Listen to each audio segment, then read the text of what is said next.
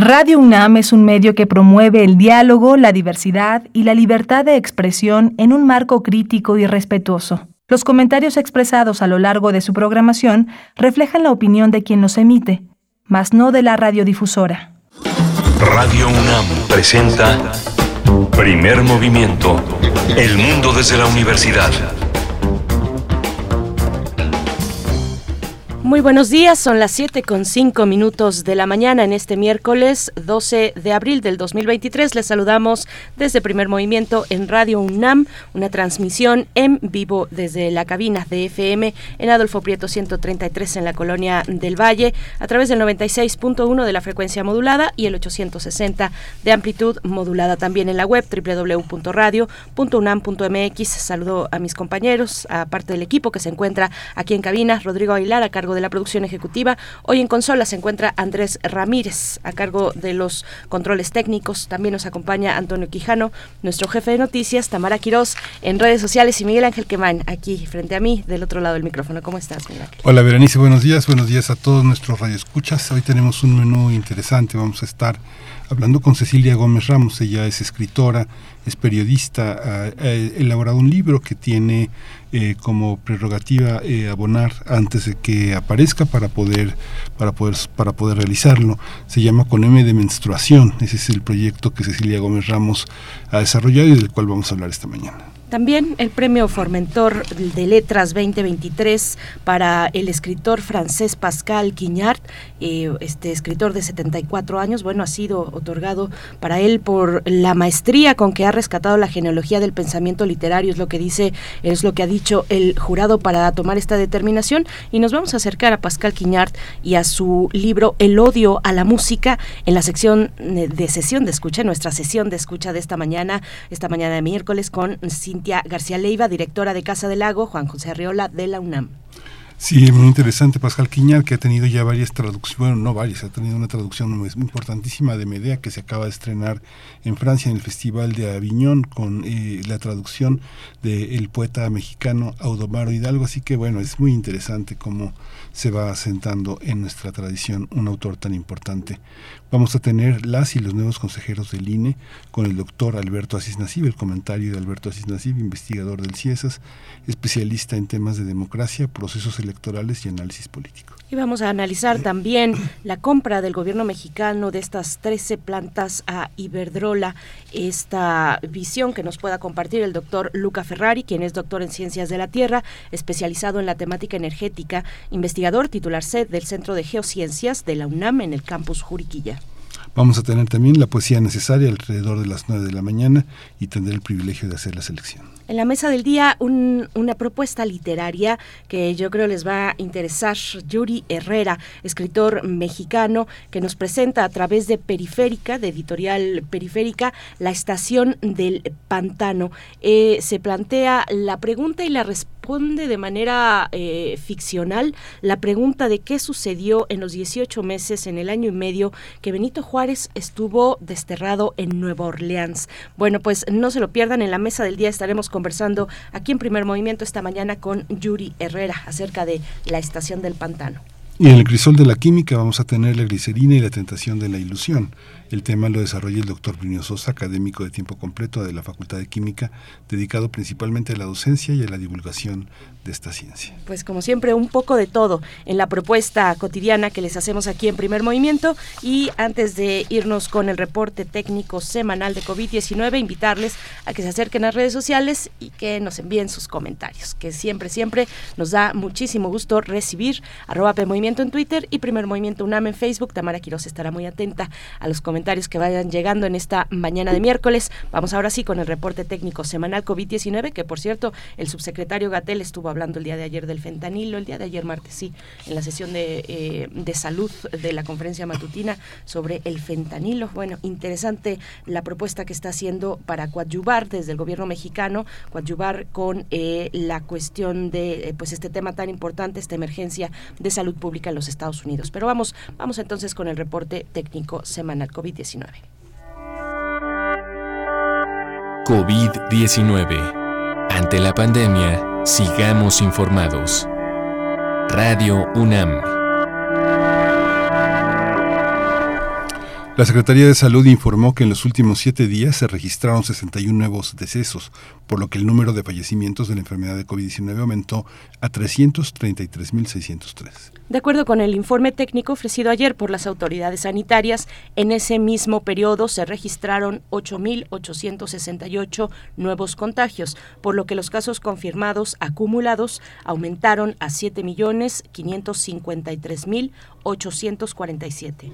Las autoridades chinas defendieron esta semana su investigación sobre el origen del virus de COVID-19 y criticaron a la Organización Mundial de la Salud luego de que su director general Tedros Adhanom dijo que las autoridades del país asiático debieron haber compartido antes la información genética del virus. Shen Hongbin, director del Centro de Control y Prevención de Enfermedades de China, calificó las declaraciones de Adhanom como ofensivas e irrespetuosas. Además, acusó a la OMS de intentar desprestigiar a China y contribuir con la polarización del tema de COVID-19.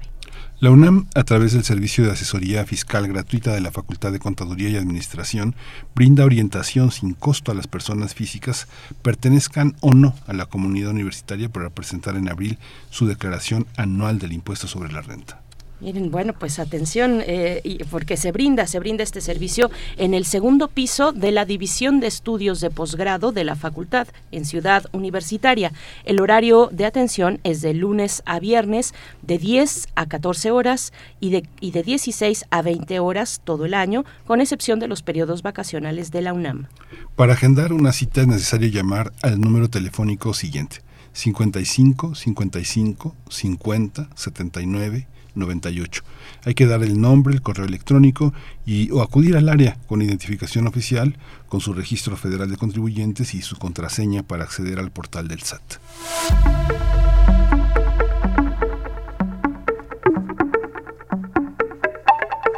Recomendaciones culturales, Vladi, Revolución y Disidencia es el título de la exposición que podrá ser visitada hasta el 30 de abril en la sala de exposiciones del antiguo Colegio de San Ildefonso.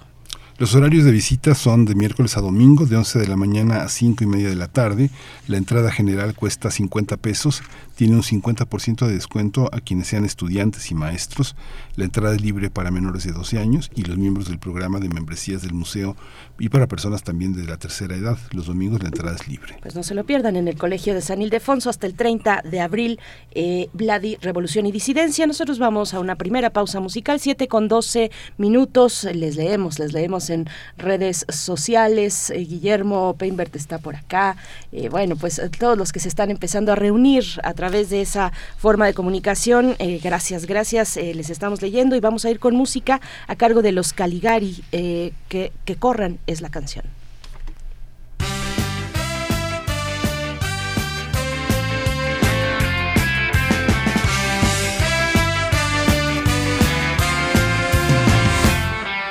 sabes caminar,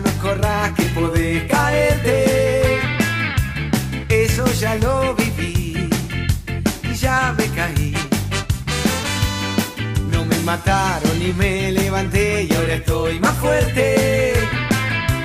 Listo para seguir, voy a reír. Y si estás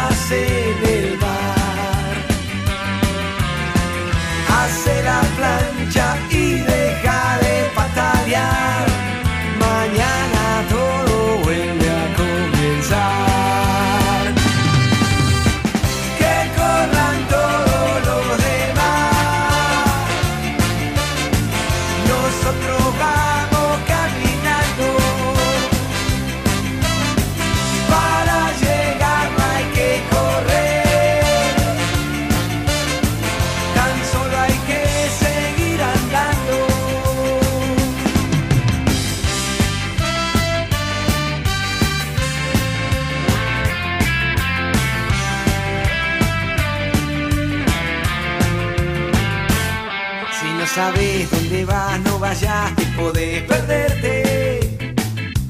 Eso ya lo viví, ya me perdí.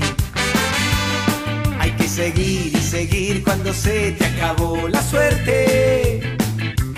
Me quisiste matar,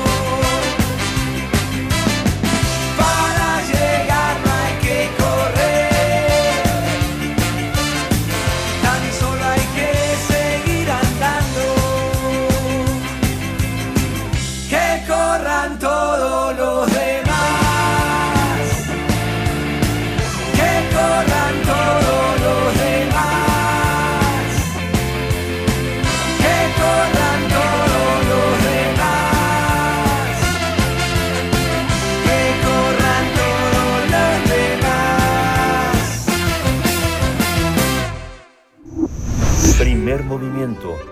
Hacemos comunidad en la sana distancia.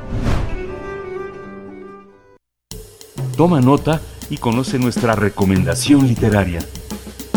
Con el objetivo de crear conciencia e interés sobre el tema de la menstruación, la escritora Cecilia Teresa Gómez Ramos se ha encargado de elaborar un libro que se llama Con M de Menstruación, que financia a través de una campaña en la plataforma donadora.org. Esta campaña de donación termina mañana y ayer cumplió la meta de reunir más de 100 mil pesos para financiar la versión final de este libro. Con M de menstruación va dirigido a niñas y niños de 8 años en adelante, pues explica Cecilia Gómez, se deben ir eliminando estigmas y permitir una niñez más segura y fortalecida. También la periodista afirma que los padres de familia y los maestros lo pueden adoptar como una herramienta de enseñanza. Cabe señalar que en pleno siglo XXI, una, encuesta de la UNICEF y el Consejo para Prevenir la Discriminación revelan que tan solo el 5% de los padres y madres hablan con sus hijos sobre la menstruación. Eh, esta obra consta de 96 páginas de texto e imagen que se acercarán al lector, que acercarán al lector a la historia de las toallas sanitarias, los tampones, las copas menstruales. Además recuerda que en el pasado las mujeres utilizaban trapos, esponjas u otras prendas mientras presentaban ese periodo menstrual. Este libro acercará a los a las y los menores de edad a los procesos de su cuerpo a través de la historia de Briona, una niña eh, traviesa de 8 años que por primera vez escucha la palabra menstruación de boca de una de sus primas. Pues vamos a conversar sobre esta iniciativa cuyo objetivo es ofrecer información y está con nosotros ya en la línea Cecilia Gómez Ramos, periodista, escritora. Le doy la bienvenida. Buenos días, eh, Cecilia Gómez. Cecilia, ¿nos escuchas? Muy buenos días, bienvenida. Hola, ¿qué tal? ¿Qué tal, Berenice? ¿Qué tal, Miguel Ángel? Muy buenos días. Pues sí, este, esta es una iniciativa que lleva seis años de trabajo. Empezó pues siendo texto y poco a poco fuimos armando un equipo de gente profesional, una, una editora, después se unió un diseñador y el ilustrador que porque porque pensamos que mujeres y hombres necesitamos hacer un trabajo como esto porque las soluciones se dan entre hombres y mujeres. Entonces precisamente por eso quisimos que también varones le entraran a este asunto y estamos muy contentos después de buscar por diferentes vías y acabamos haciendo un trabajo independiente y bueno, sí, este es el mañana es el último día, hoy es el último día de con, donadora y hemos rebasado los 100 mil pesos y estamos muy muy contentos de que de la acogida que parece dar la gente a un tema como este que para nosotros pues bueno es muy necesario que los niños y las que las niñas y los niños este puedan acceder con esta información desde antes, para que no se asusten y pues para facilitarles las cosas. Si nosotros no las tuvimos tan fáciles, ¿por qué no facilitarles a las siguientes generaciones? Qué, buena idea. Un tema tabú todavía en la actualidad. Eh, Cecilia Gómez Ramos, seis años de trabajo. Nos dices, este material lleva detrás seis años de trabajo. Está en este momento en el que se está cerrando la campaña de donación en donadora.org. Si ustedes quieren acercarse de una vez con M de menstruación, ahí lo van a encontrar en donadora.org. Eh, cuéntanos un poquito por qué tomaste esta decisión ¿Cómo fue el inicio? Eh, mm, más allá de lo que después pasó en esos seis años y quienes se, se, fueron adhiriendo a este, a este proyecto, ¿cómo fue ese, ese primer momento? Digamos, cuéntanos ese momento de reflexión donde viste la necesidad de tener un material como este adecuado para niñas y niños. Claro que sí, a mí me faltó la información suficiente, entonces, pues, ah, después de muchos años de trabajo y de nunca haber escrito un texto para niños, pensé que era el momento de dar esa información. Estuve platicando con mucha gente, también entrevisté a mujeres y a varones y de ahí pues surgió ya la idea como tal. Era en ese tiempo estaban también empezando a surgir mucho más las copas menstruales, empecé a investigar al respecto y bueno, ahora han salido muchos más aditamentos, pero comencé a pensar en que era necesario que la información estuviera a tiempo para niñas y niños, porque además esto nos podría ayudar a tener pues mayor conciencia del cuerpo de uno, del cuerpo de la otra, de sus diferentes procesos y el conocimiento de los diferentes procesos nos podrían acercar a las podrían acercar a las niñas y a los niños para evitar pues este pues em, burlas y fomentar la comprensión. Esto también pensé podría propiciar igualdad y también solidaridad entre unas y otras. ¿Cómo es para cómo es para las niñas de diferentes orígenes en la propia ciudad, ciudad, grandes ciudades la marginación es un tema fundamental hace 20 años, poco más de 20 años se publicó, se editó se salió, se estrenó Perfume de Violetas y una de las escenas... Casi no escucho, perdón. Casi no, bueno, eh, eh, ¿me escuchas mejor ahí? Ya, ya. perfecto. Gracias. Eh, hace 20 años, hace más de 20 años, estrenó Perfume de Violetas de Maris sí. y una de las escenas más fuertes es la menstruación de una niña que se mancha, una niña de muy escasos recursos, con una familia muy, muy dividida. Esas son las niñas de la periferia, las niñas de la clase media alta, las niñas indígenas, las niñas rurales. ¿Cómo lo viven? ¿Cómo, cómo, ¿Qué arrojó tu investigación en ese sentido y tu personaje cómo lo asimila? Pues un, un en, durante en las entrevistas, una de las niñas vive justamente en una población rural y lo que vive es la soledad. La soledad y la angustia de no, de no poder comentarlo con nadie y sentir que algo le pasó a su cuerpo, sentir que, que se enfermó, que hay algo, hay algo mal. Es en, un, en un lugar donde las condiciones no, donde no hay agua suficiente y pues qué es lo que hace pues utilizar un lienzo un, pedazo de tela de una ropa y no no no se atreve a comentarlo con su madre mucho menos con su padre. Y precisamente eso es algo que decía Bernice hace un momento que el solo el 5% de los padres y de las madres habla con sus hijos en México sobre la menstruación. Y pues en la escuela se da la información con menos cariño que en casa, entonces creo que debe de ser en casa, es, fundamental que en casa se hable al respecto y que no le y que no le teman ni los papás ni los mamás ni las mamás. Yo sé que esto es pues toda una transformación y que se lleva mucho tiempo, pero pues hay que empezarlo en algún momento, porque las niñas, sobre todo en las comunidades rurales, lo viven con dificultad. Sí, Cecilia, eh, hace un momento que decías eh, que cuando empezaste este proyecto empezaba a surgir el tema, eh, a circular mucho la cuestión de la copa menstrual y dices, ahora ya hay otros aditamentos, pero el que se ha mantenido es el silencio, es el silencio y es la vergüenza y es el estigma. Cuéntanos cómo lo abordaste, o sea, una vez que te encontraste con, pues, con, con esa realidad que conocemos las mujeres, ¿no? una vez que te encontraste con estos testimonios, con estas vivencias, ¿Cómo decides abordar el tema de la cuestión del estigma sobre la menstruación?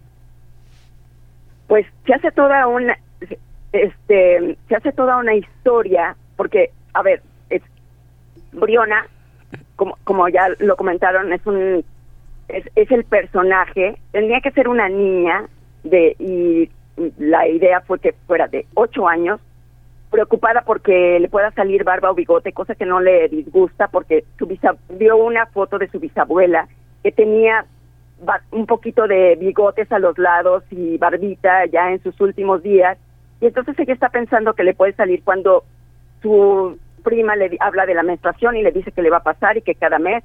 Y entonces pues no le entiende bien y va corriendo con sus padres a que le expliquen de qué se trata ellos se quedan viendo, pues tiene la niña solamente ocho años, y deciden que finalmente que es tiempo de entregarles una caja cofre mágico, y además esta caja cofre mágico es que la va a llevar a viajar en el tiempo, explicándole todo sobre la menstruación, viene de la familia del papá, para que a las niñas, cuando ya les va a tocar el tiempo de la menstruación, les explique esta caja cofre todo al respecto. Se le entregan y es un viaje que ella hace por la historia, por las creencias, por la ciencia y los tropezones que incluso hasta hoy existen y en diferentes latitudes, que fue aquello que se empezó a usar primero y este por ejemplo también se habla de algunos procesos de los niños y en el antiguo Egipto, por ejemplo, este pensaban que los que los niños menstruaban porque eran los que se metían al Nilo y había un bichito que entraba por el meato y los hacía sangrar. Era una infección, pero en ese tiempo pensaban que tanto niños como niñas menstruaban, porque solamente los jóvenes eran los que se metían al Nilo. Entonces, esa es la, la forma de narrarlo es con desenfado desde un principio y es Briona a los 12 años cuando tiene su menarca, que decide escribirlo para que niñas y niños tengan la información a tiempo y le pierdan el miedo a la menstruación. Es un viaje también solidario y la idea del libro es eso, hermanar y unir en lugar de generar burlas este, y ir abatiendo los estigmas. Esa es la idea. Y esta, la, el, tema también tiene que ver también con el inicio de la, de la sexualidad. ¿Cómo, ¿Cómo está colocado en los libros de texto? ¿Cómo, ¿Cuál es la versión oficial? Muchos eh, padres también en escuelas eh, privadas que tienen la opción de completar de eh, este este proceso, la información sobre el proceso, lo hacen a veces este muy muy a contracorriente de lo que muchos padres muy muy conservadores, poco informados piensan del, del tema. Menar, la, la, menstruación y la iniciación sexual, ¿cómo, ¿cómo se juegan? ¿Cómo se juegan juntos en la información oficial? ¿Cómo lo observas? Pues bueno, es que la información la, la información oficial es más fría y en casa debe de ser más cálida. Entonces, no, no, tiene, no se tiene toda la información. Por ejemplo, a mí lo que me pasó es que no me dijeron cuántos días duraba y pues eso genera problemas. Y creo que lo, y los padres deben de estar más cerca. Yo sé que en comunidades rurales es más difícil que les puedan explicar a los hijos, pero hay que ir abatiendo esto y pues sí, este, eh, en, en las familias más conservadoras, pues creo que es un trabajo conjunto. Por eso estoy muy emocionada porque ahora con Donadora tuvimos la oportunidad de estar tocando puertas con mucha gente de diferentes lugares y es como ir sembrando una semilla. Creo que poco a poco podremos hacer que la gente comprenda, los papás, las mamás, que es importante explicarle a sus, a sus hijas y a sus hijos los procesos de su organismo y los procesos hormonales. Cecilia, y hay que decirle a la audiencia que es un libro ilustrado, un libro bellamente ilustrado, eh, con, con, pocas tintas eh, suficientes, eh, un, rosa, un magenta, un violeta, y, hacen un trabajo muy interesante en la ilustración. Cuéntanos un poquito de esas decisiones, de cómo, de, cómo trabajaste también en colaboración, en, en cercanía, pues, con la persona, el ilustrador, a quien le tocó ilustrar este este material? Él ya te, él tuvo el texto originalmente pues ya completo y comenzamos a trabajar juntos todos, editora, diseñador, ilustrador y una servidora para poder idear esta edición contemporánea en donde acabamos decidiendo que fuera el color rosa y el morado tratando, pues digo, el, el rosa se identifica mucho a veces con, con las niñas, pero lo, que quisimos hacer es que no fuera ni de uno ni de otro, por eso ella se acompaña con un luchador y con un unicornio, que son sus juguetes preferidos, hablando de, pues, todo aquello que le puede gustar a ella y acompañada de la caja cofre que va a ser su amiga por mucho tiempo el, ilustrador encontró perfectamente el sentido. Es un hombre que tiene mucho trabajo, se llama Isidro R. Esquivel. Él ha trabajado con muchos libros para niños y adolescentes. Y algo que le gusta hacer él es, es parte de orgánica de él, es él se llama, se autonombra Isidro Rayones. Y son como pequeñas rayitas con las que hace todas sus ilustraciones y encontró ese desenfado para mostrar para, para hacer un lenguaje diferente del libro. Justamente lo que, lo que queremos para niños, para las niñas y para los niños es quitar estigmas. Entonces, lo que propusimos, tanto una servidora como él, fue el desenfado y la comprensión. Sí, esta, también esta, esta visión frente a las, eh, a las visiones que tienen otras perspectivas en español. El mercado español es muy fuerte, traduce mucho, pero también ha generado varios libros importantes en torno al tema. ¿Cómo, cómo, cómo se sitúa nuestro país en relación a esas otras visiones extranjeras? Ay, pues creo que creo que creo leía apenas que un, una tesis de doctorado que está por salir en España, por ejemplo, habla precisamente de esa necesidad de información cálida en la niñez. Aquí siempre trabajamos sobre los adolescentes y casi adultos para tratar temas como estos. Y sí hay algunas experiencias en de sobre la menstruación y la educación sexual también en, en, la, en la niñez, pero aquí estamos más cerrados y nos cuesta más trabajo hablar al respecto. Creo que creo que poco a poco lo iremos logrando.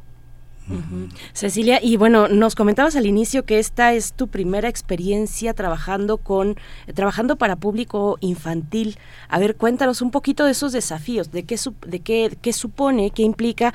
Ya nos comentabas y ya nos eh, hablabas un poquito del trabajo de Isidro, de Isidro Esquivel, Isidro Rayones, que, que alcanza un tono, pues, eh, muy bello, muy peculiar, con sus ilustraciones, un tono de desenfado, de, de, de imaginación. Eh, creo que yo coincido contigo, le da, le da en el clavo y, hace un trabajo muy interesante. ¿Cómo, cómo, cómo fue para ti eh, en, ese, en ese tono también, para alcanzar ese tono, para eh, poder traducir información, estigmas, situaciones, pues para los más pequeños y las más pequeñas? A ver, cuéntanos un poquito de eso. ¿Qué tuviste que hacer para escribir, para hablarle al público infantil?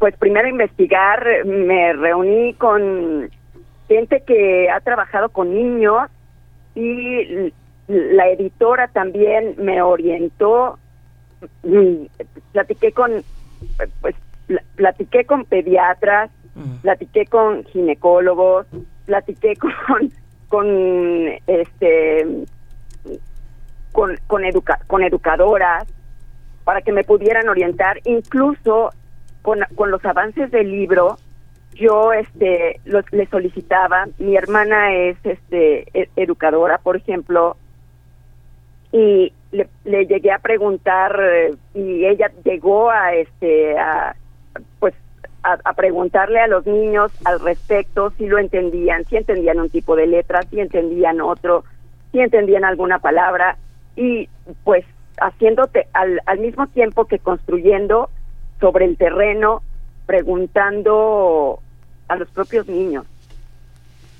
Solo así este puede entrar uno a su universo y conociendo también el, este, la perspectiva de, de los educadores, de los educadores de la primera infancia.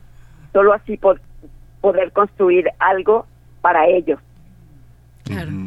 Eh, en la UNAM tenemos un programa de menstruación digna que está alineado también con el programa de higiene menstrual que tiene el Fondo de las Naciones Unidas para, para la Infancia y prácticamente parte de lo que se toca también tiene que ver con esta cuestión de la desigualdad que termina siendo político el tema el tema de tener acceso a, al papel higiénico a las toallas sanitarias. Eh, eh, muchos niños y adolescentes entre 10 y 19 años piensan que la mayoría de los niños el 66% según se sabe piensan que los baños están sucios no y el 73 se lava las manos sin jabón no el 73% todo esta toda esta parte cómo cómo enfocarlo porque finalmente eh, la incorporación de los niños a una, a, una, a una infancia digna, a una menstruación digna, al conocimiento de esto tiene que ver con este todo lo que vivimos es político finalmente y, y finalmente el pensamiento de las mujeres eh, tiene que alcanzar todas las esferas de la vida, desde la niñez hasta la senectud. ¿Cómo, cómo lo enfocan? Claro que sí, pues también se necesitan políticas públicas y además necesitamos se necesita que todo mundo tenga agua y las condiciones dignas para poder tener, para, que no exista la pobreza menstrual. Creo que aquí nada, damos la información suficiente nada más para que sepan que no debe de ser un tabú, para empezar a abatir los estigmas. Sin embargo, creo que el trabajo es de todos. El trabajo es de todos y necesitamos ir cambiando, ir um, pugnando por tener mejores condiciones. Ahora ya, por ejemplo, este, pues no hay impuestos en, en, en, las toallas sanitarias, pero y, y bueno, ya este ya, ya se puede comprar en cualquier sitio también las las copas menstruales, pero si no se tiene agua, por ejemplo, tal vez la opción no es una copa menstrual, sino otro y tampoco un panty este menstrual se necesitan otras pues pues se va a seguir necesitando las toallas sanitarias y vamos a necesitar seguir informándonos al respecto. Creo que hay mucho que hacer a los diferentes niveles como como sociedad y también como gobierno pues Cecilia, muchas gracias. Preguntarte solamente por último qué viene ahora ya han alcanzado la meta de la campaña de, de, fondeo. ¿Qué viene ahora? ¿Cuándo podremos tener este bello material? Y me llama nada más como detalle eh, en, la ilustración. Me gusta mucho cuando Briona, nuestra protagonista, eh, está entrando a su cuarto con esa caja eh, que, que, esconde muchos tesoros y respuestas. Y en la pared de su, de su habitación, ella se dibujó, se hizo un autorretrato muy fuerte, muy con los brazos así en alto y con unos bigotes bellísimos también. Está muy curioso. Eh, bueno, cuéntanos, eh, Cecilia, cómo, eh, pues, ¿cuándo podremos tener ya este material en, nuestras manos? ¿Cómo va a ser todo este proceso? Sí, el, hoy termina la, la plataforma y nos vamos a imprenta. Nos vamos a imprenta ya, hemos estado platicando ya con, con los impresores y esperamos tenerlo es, es como es como magia. Esperamos poderlo tener para el 30 de abril y poder presentarlo en esa misma fecha. Es decir, en 18 días. Y a partir de ahí, pues entregar a, toda la gente que ha participado y que ha creído en el proyecto el libro con los reconocimientos según este sus aportaciones y pues darle para adelante y empezar a, hacer presentaciones porque creo esto es mucho trabajo en diferentes lugares. Es ir cambiando la mentalidad y ir pudiendo introducirte. Sabemos que los niños no van a leer tal vez el libro solos, sino que sus padres se los van a leer. Es justamente una herramienta para papás y para mamás, incluso para maestros, para que les sea más fácil orientar a los niños sobre todo lo que es la menstruación y algunos procesos hormonales que tienen los niños. Entonces, pues vamos con todo, esperamos poder estar el 30, este ahora platicaremos con el impresor, veremos veremos si podemos hacer la presentación el, el 30 de abril y pues todo para adelante.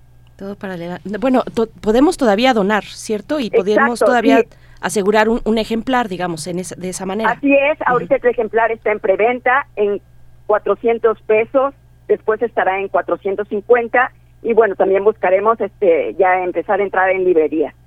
Eh, aunque es una edición de autor, no no tiene sello editorial.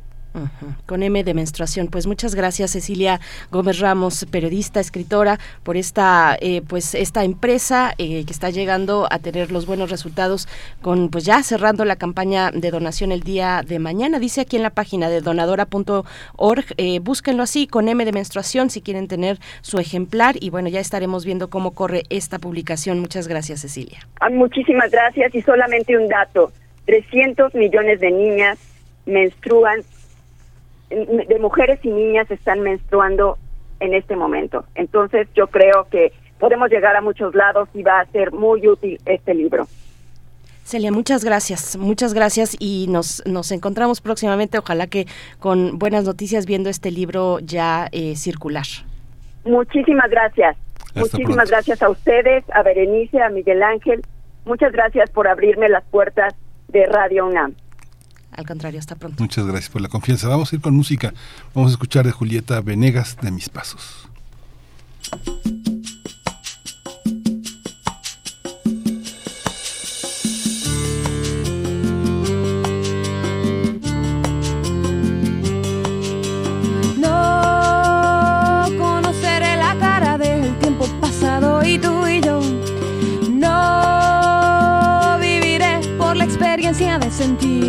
Aroma reconocer.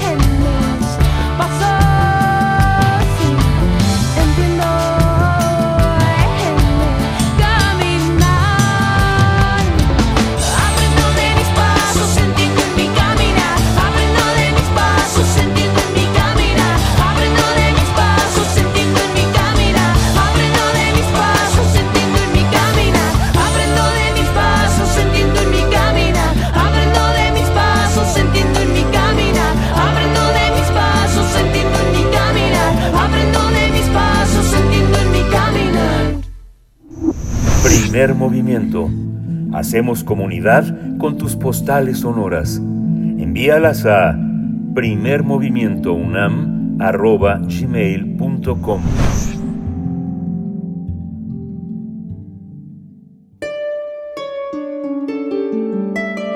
Sesión de escucha.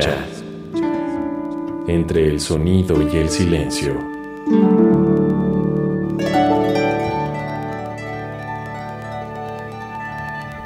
Hemos llegado a este momento de sesión de escucha cada 15 días, los miércoles, con Cintia García Leiva, directora de Casa del Lago Juan José Arreola de la UNAM, que ya nos acompaña a través de la línea para hablar de Pascal eh, y su libro El odio a la música. Pascal Quiñart, que ya lo decíamos muy temprano, Miguel Ángel, premio Formentor de, de Letras 2023. El jurado destaca la maestría con que ha rescatado la genealogía del pensamiento literario, la destreza con que se sustrae a la banalidad textual. Bueno, para hablar de este escritor de culto, Cintia García Leiva, eh, te, recibimos con mucho gusto, te saludamos y te abrazamos. ¿Cómo estás?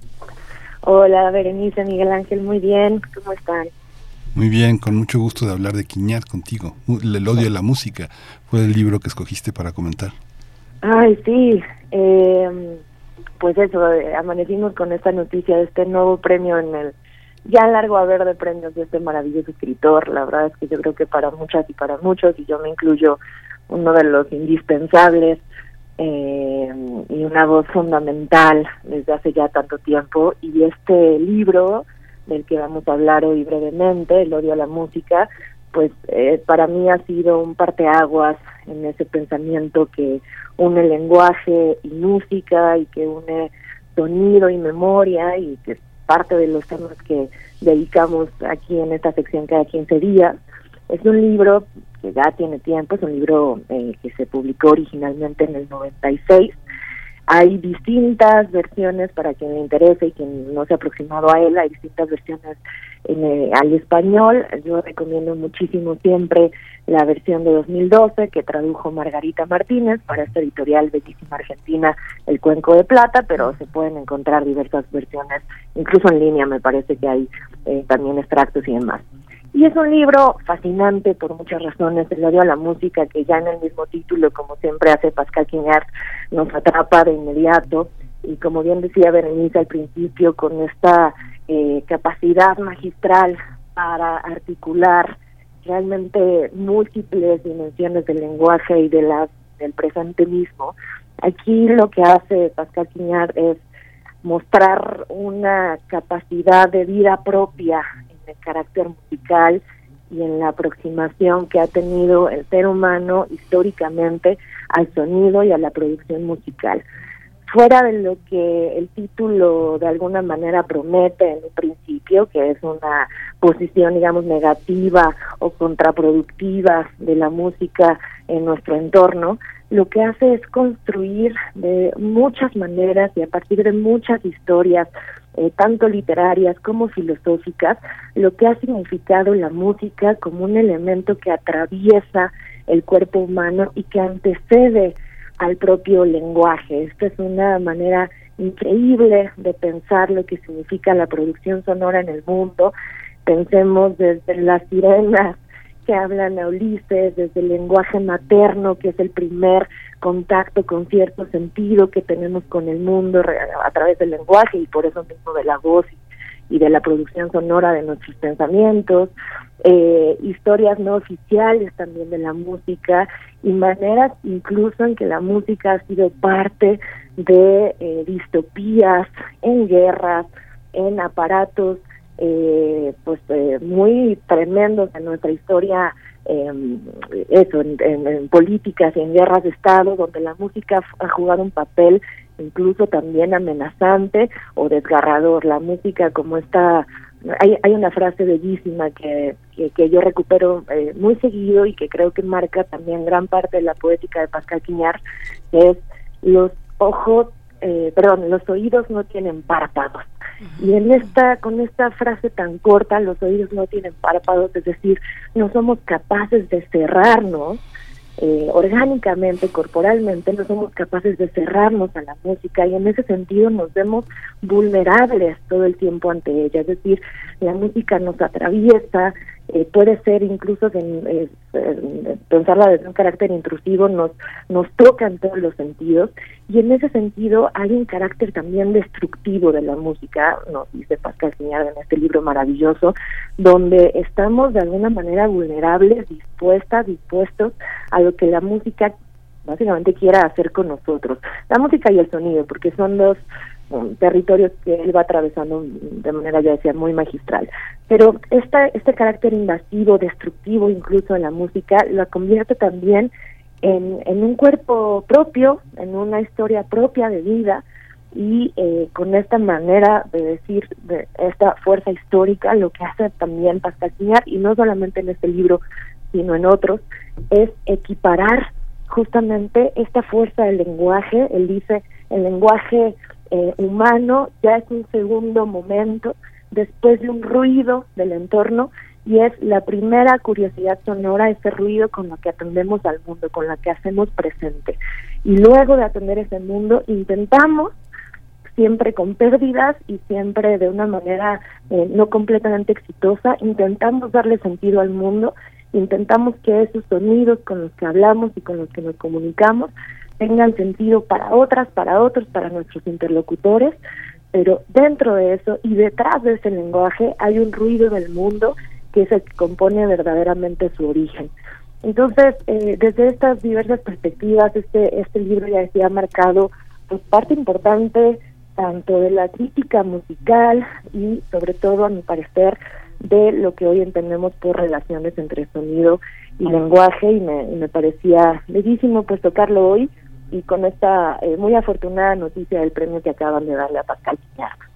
Sí, es muy interesante. Además, bueno, recordarás la, la maravillosa película de Alain Corneau que todas las ballenas del mundo sobre la vida de San Colón, que ha interpretado Joris Zabal de una manera extraordinaria y que este y que se editó en la UAM, se editó en la UAM en los años 90.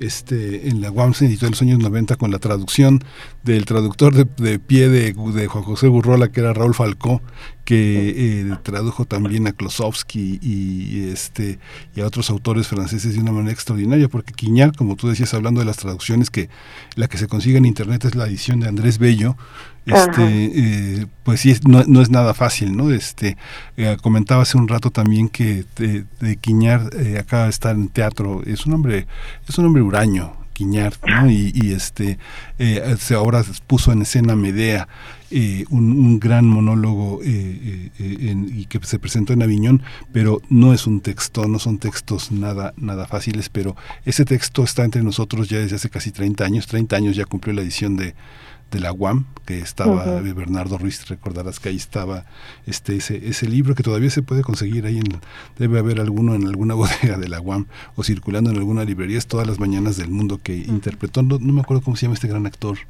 este de una nariz prominente, de una este, nariz sajón y escriba. Um, eh, Gerard Depardieu. Gerard Depardieu. Ah, y no es okay. la única película, digamos, que tiene guion o que se basa en un escrito de, de, de Guiñart. Ajá, también hay otra que además hace Guiñart el guion con eh, Giuseppe Tornatore y que, eh, y, y, que, bueno, y que dirige Polanski. Bueno, eh, pues ahí ya cada quien tendrá su opinión, pero que también seguramente conocemos mucho más de Pascual Guiñart que de lo que nos imaginamos, ¿no? Por ejemplo, con esta frase que, pues, icónica, emblemática, Cintia, que nos acabas de compartir, los oídos no tienen párpados, o en películas eh, como, como las que hemos mencionado, ¿no? Todas las mañanas del mundo, eh, el, una eh, pura formalidad también es la otra, con, igualmente con Depardieu, ¿no? Cintia.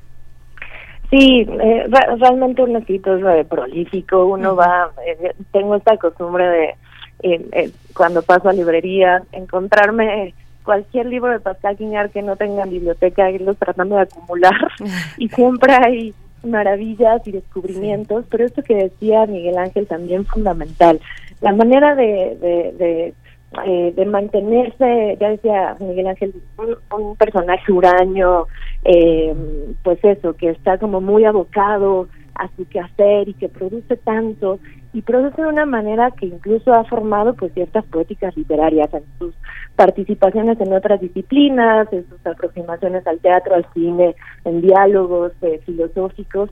Tiene esta manera muy particular de escritura que también es eh, altamente poética, por supuesto, y que está siempre a caballo entre el ensayo, la producción filosófica y, y la narrativa, y que puede además, con un conocimiento extraordinario de toda mitología básicamente occidental que, que nos imaginemos, poder hilar un presente desde pensamientos que no son tan útiles y que otra vez hemos repetido mucho en estas en estas secciones que, que tengo la fortuna de hacer con ustedes sobre la lentitud, sobre la memoria, sobre la infancia, es decir, estos temas a los que volvemos una y otra vez desde la literatura, desde el teatro, desde el cine, pero desde ese, este carácter donde lenguaje y sonido nunca parecen abandonar eh, la obra de Quiñard. Es un, es un escritor fabuloso, eh, hijo de también de eh, bueno, eh, parte de una familia de músicos, con un involucramiento pues del sonido desgarrador. Esto es interesante decirlo. Hay una,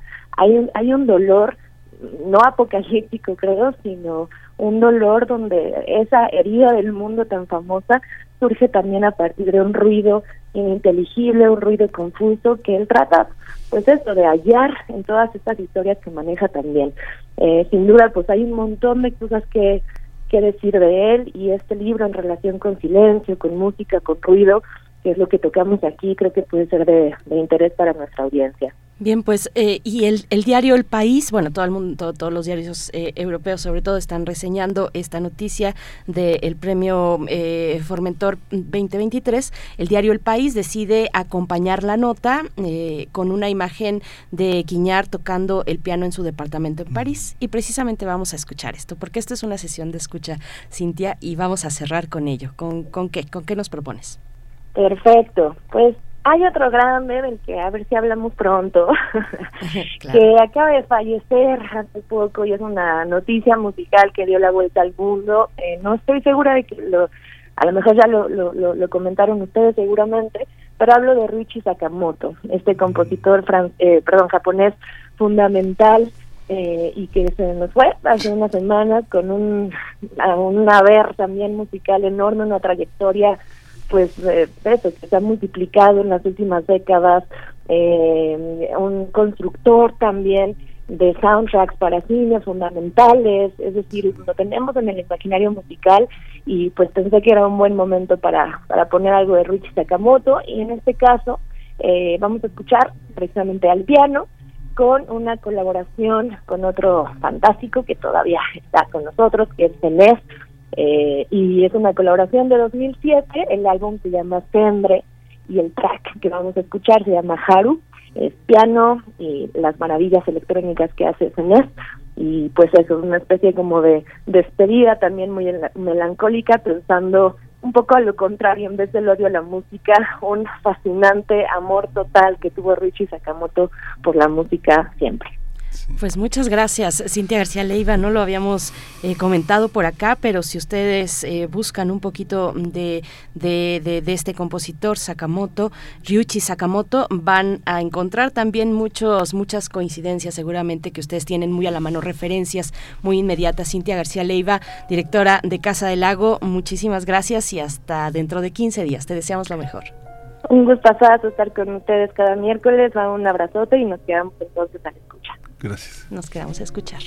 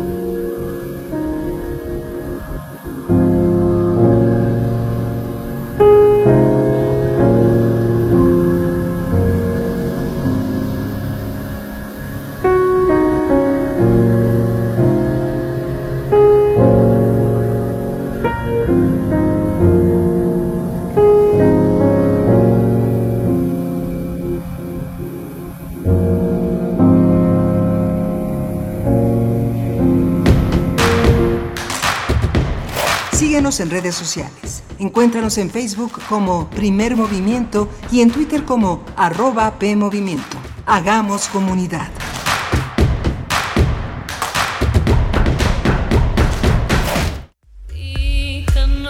Los ciclos pueden repetirse o renovarse. En Habitare, reiteramos el compromiso con el cuidado del ambiente y al mismo tiempo renovamos ideas y acciones para cuidar nuestro planeta. Síguenos todos los lunes a las 16.05 horas por el 96.1 de FM, con los trabajos que realizan las investigadoras e investigadores de nuestra UNAM para ayudar a salvar nuestra casa. Habitare, Agenda Ambiental Inaplazable. El cambio es bueno, pero el cambio de conciencia es fundamental. Radio UNAM, Experiencia Sonora.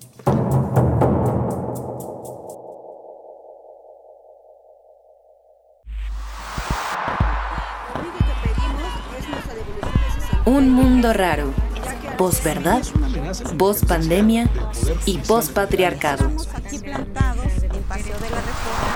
Una producción de Radio UNAM y la Unidad de Investigaciones Periodísticas de Cultura UNAM.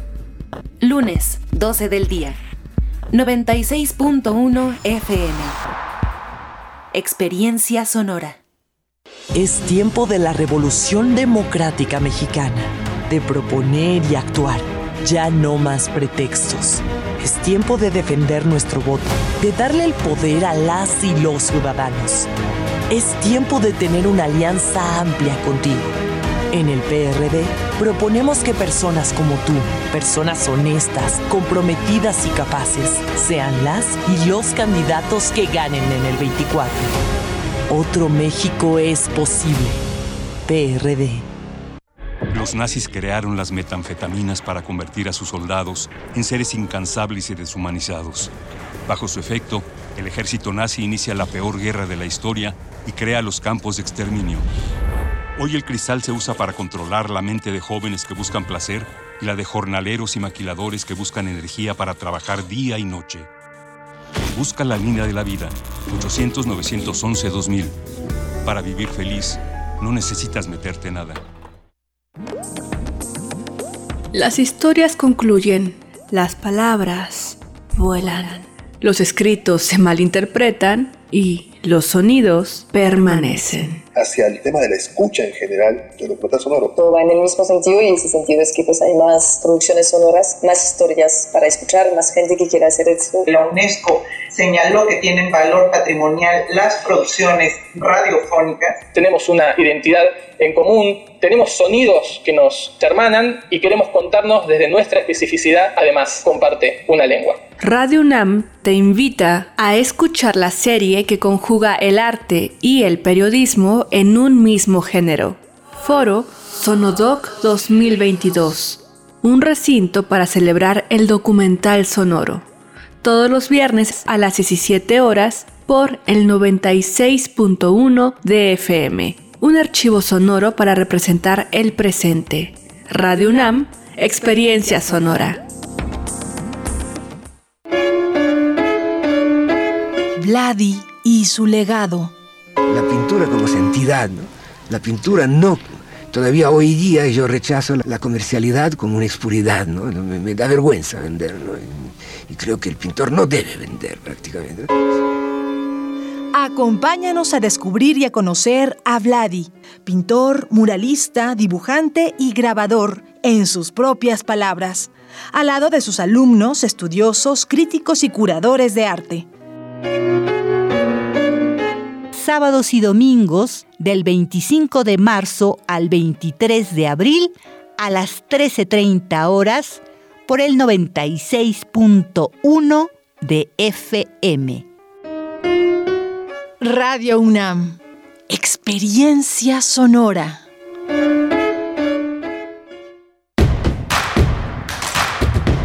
Encuentra la música de primer movimiento día a día en el Spotify de Radio UNAM y agréganos a tus favoritos.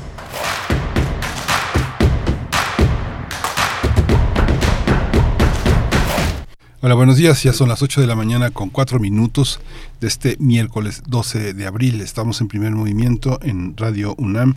Eh, Rodrigo Aguilar en la producción ejecutiva, Andrés Ramírez en la consola, en los controles técnicos y mi compañera Berenice Camacho en la conducción. Querida Berenice, buenos días. Hola Miguel Ángel Quemain, muy buenos días. Buenos días también a Radio Nicolaita en el 104.3 que nos permiten llegar en esta hora de 8 a 9 de la mañana todos los días con ustedes de lunes a viernes en, en Radio Nicolaita y bueno pues también gracias a los que están escribiendo Edgar Benet nos manda saludos por acá.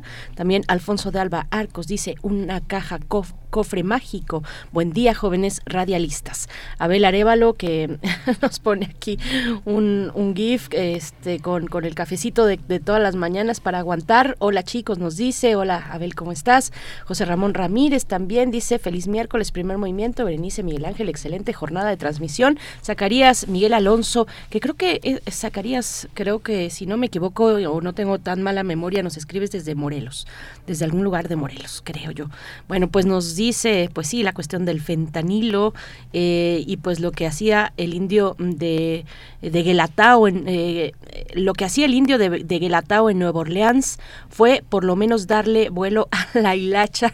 Zacarías, muchas gracias. Pues sí, vale mucho la pena. Fíjense que, bueno, es que Zacarías pone este tema porque vamos a hablar con Yuri Herrera la próxima hora en la mesa del día sobre La Estación del Pantano, que es una, un libro, una novela, es ficción, pero en él eh, el, autor Yuri Herrera se plantea de manera ficcional lo que ocurrió durante ese año y medio en el en, año y medio el tiempo en el que estuvo eh, Juárez, Benito Juárez, eh, en el exilio en Nueva Orleans porque no hay muchos elementos, incluso el mismo Juárez en sus eh, en su autobiografía o, en, sus textos autobiográficos no habla, solamente pasa muy por encima, nos dice Yuri Herrera, sobre ese capítulo, lo menciona nada más, pero no pues no profundiza, no nos dice qué ocurrió, lo que sí sabemos es lo que ocurrió después, que fue pues un momento eh, clave en la vida de en, la vida de Benito Juárez y del país entero. Así es que bueno pues por ahí nos está comentando Zacarías que Juárez fue a darle darle vuelo a la hilacha en Nueva Orleans y se presta a la ciudad una ciudad como esa una ciudad de mucha hibridez de, de tanta diversidad eh, de encuentros lingüísticos también. Bueno pues imagínensela en 1852 53 que es el tiempo eh, que estuvo Juárez los, los años por ahí más o menos que estuvo Juárez allá no Sí, muy interesante la presencia de este gran escritor que es eh, Yuri Herrera, que tiene una larga trayectoria y que Juárez siempre es una, una aventura, una aventura importante, porque es uno de los eh, es uno de los políticos que ha tenido eh, grandes escritores, que de lo, último que se escribió sobre Juárez en general, de la, una manera muy amplia, fue lo de Eduardo Antonio Parro, una novela sobre Juárez, y bueno, no, no puede uno dejar nunca de lado el trabajo de Fernando del Paso eh, en torno a Noticias del Imperio y la figura de Juárez, el gran libro de Ralph Rueder, Juárez y su México, está lleno, ¿no? Andrés eh, Juárez, eh, Fernando Benítez, en fin, ahí Juárez es un verdadero, verdadero desafío para cualquier escritor. Vamos a tener también en esta segunda hora las y los nuevos consejeros del INE con el comentario del doctor Alberto Asís Nasif, investigador del CIESAS, especialista en temas de democracia, procesos electorales y análisis político, y en la nota del día la compra del gobierno mexicano de 13 plantas a Iberdrola. Vamos a tratar el tema con un especialista, el doctor Luca Ferrari, doctor en ciencias de la tierra, especializado en la temática energética y investigador titular C del Centro de Geociencias de la UNAM en Juriquilla. Pues eso es lo que viene a continuación en esta hora y si ustedes quieren también participar, eh, echar a volar la imaginación, cuéntenos qué fue lo que lo que hizo Juárez en ese año y medio de exilio en Nueva Orleans para ir calentando un poquito la mesa del día con Yuri Herrera que estará con nosotros esta mañana. Así es que vamos vamos ya con la nota nacional a hablar de las y los nuevos consejeros del INE. Primer movimiento. Hacemos comunidad con tus postales sonoras. Envíalas a primermovimientounam.gmail.com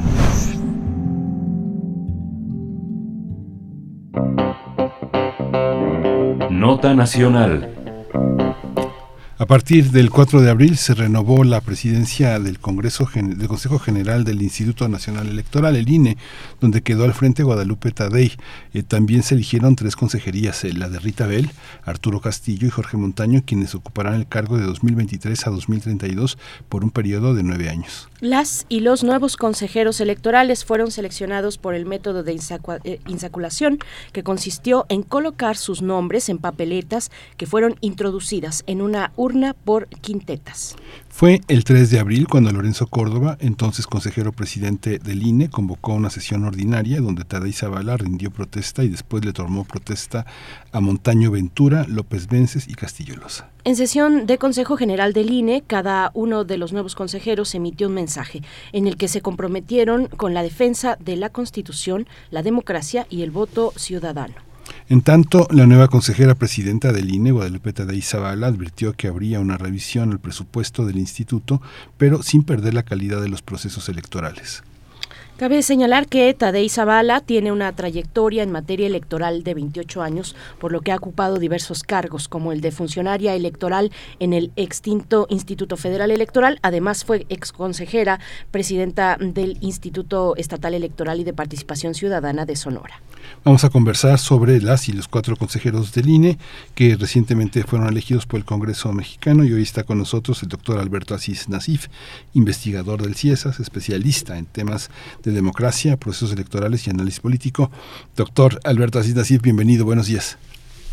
Muy buenos días, Miguel Ángel Berenice. Gracias, doctor, por aceptar esta invitación. Bueno, pues para eh, iniciamos esta conversación, yo le pediría un primer eh, un primer balance del proceso que, que, por el cual llegamos a este resultado, a tener dos y dos nuevas consejeras y dos consejeros también, dos nuevos consejeros de INE. ¿Cómo vio el proceso en términos políticos eh, previo a esta a este proceso de insaculación?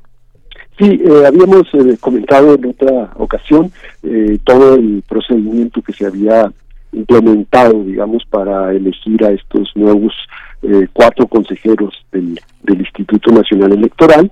ustedes en la en la nota anterior, pues han dado cuenta de quiénes son estas personas y cuáles son más o menos algunos de sus rasgos, de sus perfiles en el en el currículum de, de la trayectoria de estos cuatro nuevos eh, consejeros, eh, donde eh, finalmente la, la forma de, elección, ya la, el último paso, pues fue a través de un sorteo, digamos, ¿no? Esta, esta tómbola, ¿no? En donde el, el mecanismo se implementa cuando no existe la suficiente capacidad, digamos, de las fuerzas eh, políticas en el Congreso, en la Cámara de Diputados, para llegar a un, a un consenso. Entonces, pues se hace de esta, de esta manera. Sobre esto se ha hecho pues una serie de interpretaciones eh, que van desde eh, que las quintetas estaban muy cargadas hacia el gobierno, perfiles muy cercanos a Morena, etcétera, se han hecho críticas de este de este tipo y que por esta razón pues Morena dijo que quien salga de las quintetas nos va a asegurar eh, mayor mayor cercanía que la que existe en este en este momento. Y creo que ese es un, un tema que se discutió y se debatió en la opinión pública eh, en, todos, en todos estos días. También se habló mucho de la cuestión de la cercanía por vía de parentesco, ¿no? Relaciones familiares, en fin, eh, uno de los integrantes del comité eh, técnico, ¿no? El, doctor López Ayón eh, hizo un pronunciamiento en este sentido, ¿no? Sobre todo porque había eh, algunos de los eh, participantes en el proceso, pues que tenían cercanía y, cercanía familiar directa, ¿no? Eh, con personajes muy activos e identificados con la cuarta transformación o con el gobierno actual, diciendo que esto pues no era un argumento suficiente para descalificar que el incluso podría llegar a ser una suerte de eh, discriminación. Total, eh, ya tenemos a los cuatro consejeros en tiempo y forma, por así decirlo. Entonces, podríamos eh, destacar algunos elementos que me parecen importantes de esta nueva composición del Instituto Nacional Electoral.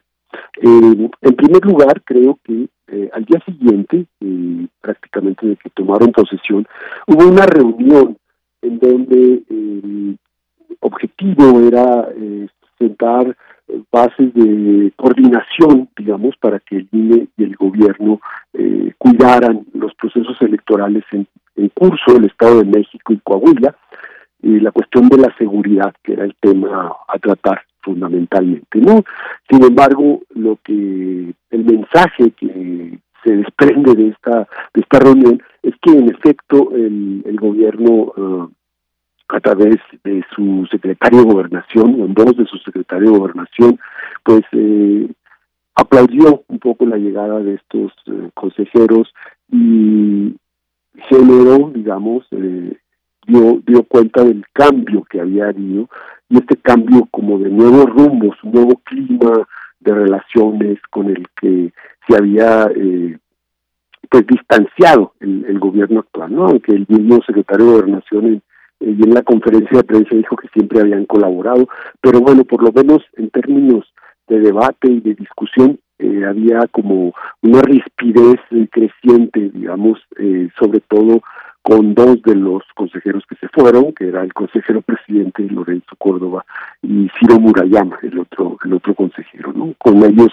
eh, prácticamente había una una suerte de pues de polémica constante y de, de, un, de un, embate eh, por parte del, del, gobierno y asimismo ellos eh, estaban identificados ya como parte pues de un eh, conjunto político por así decirlo de un bloque político contrario no entonces aquí era muy difícil. Cuando el árbitro se politiza que fue un poco lo que llevó a renunciar a a Edmundo Jacobo el secretario general dice bueno pues deja de deja de funcionar no y cuando su puesto se se politizó demasiado pues dejó de funcionar. Esto creo que es el, el primer elemento. Habrá que ver ahora en, en, qué términos va a llevarse a cabo esta esta nueva relación pero parece ser que va a haber eh, coordinaciones entendimientos en fin. Eh, el segundo elemento es que todo el conjunto, digamos, de la organización del sistema electoral, pues está en veremos por esto del plan B que está por lo pronto suspendido en la Suprema Corte y que se está analizando, digamos, el fondo de su constitucionalidad, por así decirlo. Y esto se tendrá que hacer, pues, en las próximas semanas, darse a conocer en qué va a quedar eso, porque sobre esas reglas es sobre las que va a haber la organización y el desempeño del INE sobre todo rumbo a la elección del 2024, si empieza en septiembre, si empieza en noviembre, como dice el plan B, eh, con qué eh, elementos, estructuras, eh, personal va a contar el instituto. Entonces, mientras esto no se defina, me parece que el INE está en una suerte como de, momento temporal, eh, en donde las reglas que están operando, pues son las reglas eh, ya existentes, ¿no? y a la espera de que lleguen esta otra eh, resolución de la Suprema Corte. Y un tercer elemento que me gustaría comentar eh, es que eh, en efecto la integración de los cuatro consejeros al órgano colegiado, ¿no? el Consejo General que trabaja en base a comisiones, pues lo primero que hicieron también fue nombrar nombrar estos encargados de estas comisiones, las comisiones permanentes y las comisiones eh, temporales con las que trabaja el, el instituto eh, durante todos los eh, procesos electorales y que tienen que ver pues con las funciones básicas del, del desempeño, digamos, las actividades sustantivas de la de la institución. Y bueno, pues eh, yo diría que por más que cada uno de los nuevos consejeros pueda tener sus preferencias, los actuales consejeros que se quedaron, los siete que se quedaron, pues también eh, el, el, trabajo colegiado, lo que quiero resaltar es que el trabajo colegiado, pues va llevando a tomar decisiones que no necesariamente eh, van a servir para favorecer o para eh, perjudicar, digamos, algunas de las fuerzas políticas, si es que se aplica la ley, si es que eh, de alguna manera ellos respetan los principios no de objetividad de certeza de imparcialidad etcétera sobre los que está sentada la, la institución no este sería como un primer eh, comentario. Hay una, hay una, hay una, hay muchos, hay muchos pendientes eh, del INE, sobre todo que las últimas autorizaciones que hicieron, que, que, que, se hicieron para condonar deudas a partidos, fundamentalmente el PRI es lo que se ha cuestionado en los últimos días y que una cortina de humo se tendió sobre eso. Y hay una, hay una parte que tiene que ver con este conflicto postelectoral en el INE que tiene que ver con el este el, el, eh, eh, acatar la, la ley que consiste en bajarse el sueldo por parte de la consejera presidente y que este pues ha generado también parte de la parte de esta eh, inevitable ruptura con todo y que ella este, habló de una manera muy favorable de todo lo que se había hecho, pues eh, realmente Lorenzo Córdoba en esta transición pues enfrenta una, un repudio por parte de muchísimos universitarios y bueno, este se suma, eh, este digamos que en términos de muchos humoristas, un broso, un más al equipo de latinos, ¿no? Con, con, esta, con esta colaboración que hace con su columna. ¿Cómo lo observa? Sí, eh, me parece que estos elementos que tú estás señalando, Miguel Ángel, pues son eh, elementos muy muy preocupantes. Primero, yo diría esto de la eh, condonación a la a las multas, ¿no? Al, al Partido Revolucionario Institucional, al PRI. creo que esto fue una una muy mala decisión por parte del, del, Consejo General, en donde fue una, una votación dividida, ¿no? Pero que de alguna manera eh, da cuenta de que era un, eh, un expediente ya muy estudiado, muy trabajado, donde se había hecho una gran investigación y esto de alguna manera eh, vuelve a poner como en duda la capacidad de, fiscalización, que es uno de los factores muy relevantes, digamos, de las actividades del INE y, me parece que fue muy muy desacertado esto que sí se vio prácticamente ahí como como una suerte de, favor no esta esta condonación a las a las multas. El otro elemento que tú estás señalando esto de los salarios que ha sido digamos uno de los temas más eh, pues más notables digamos en el debate sobre sobre el Instituto Nacional Electoral y los consejeros creo que eh, si esto hubiera pasado desde el principio, digamos, con la ley de austeridad, en fin, si no, se hubieran amparado algunos consejeros, en fin, creo que esto le hubiera quitado mucha eh, respirez a la relación con el con el actual gobierno. Por eso eh, creo que es muy acertado por parte de la nueva consejera presidente eh, el, señalar que esto está en revisión y que se va a hacer conforme a las a las reglas y que eh, ella no tiene ningún problema, ninguna dificultad, digamos, para ajustar los salarios a lo que correspondería, digamos, y no estar este, en estos salarios por encima de lo que gana la, la presidencia. No creo que este es un litigio eh, perdido en términos eh, públicos en términos morales no este no no se pueden seguir sosteniendo estos salarios, por más que eh, se pueda discutir y disputar jurídicamente. Creo que ese es un,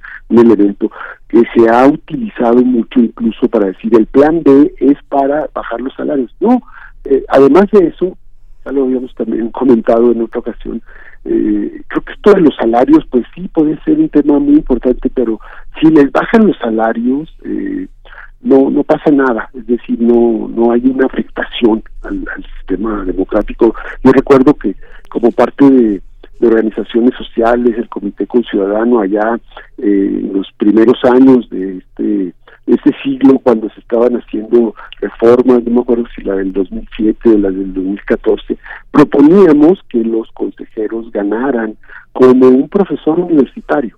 Eh, que, este podría ser un salario muy digno para, para ellos, porque sí, el, el, salario sí ha sido un tema eh, relevante, digamos, desde, desde la misma creación de la figura de, consejeros. ¿no? Eh, un tema relevante en el sentido de que se vuelve como una suerte de, de pastel muy apetitoso, ¿no? Para buscar el cargo, el salario, en fin. Y queda en segundo lugar pues lo de las trayectorias de la gente que hay que tiene que cuidar su, su trayectoria y su eh, su credibilidad profesional que es lo único con lo que cuentan digamos los estos los servidores públicos. Y en este caso creo que eh, este tema pues eh, va finalmente a resolverse no y creo que no es el tema fundamental del plan B tampoco.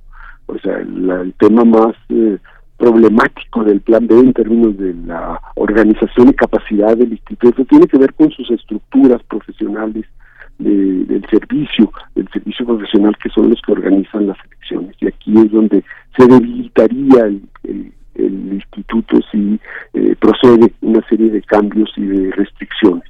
Pero bueno, yo separaría las dos, las dos cosas. Y el tercer elemento, pues es, en efecto, este... Eh, este salto que da el, el ex consejero presidente Lorenzo Córdoba y que se va a, a latinos, ¿no? O sea, es una, eh, digamos, expresión eh, mediática que es anti completamente antigubernamental, anti 4T, digamos, ahí está.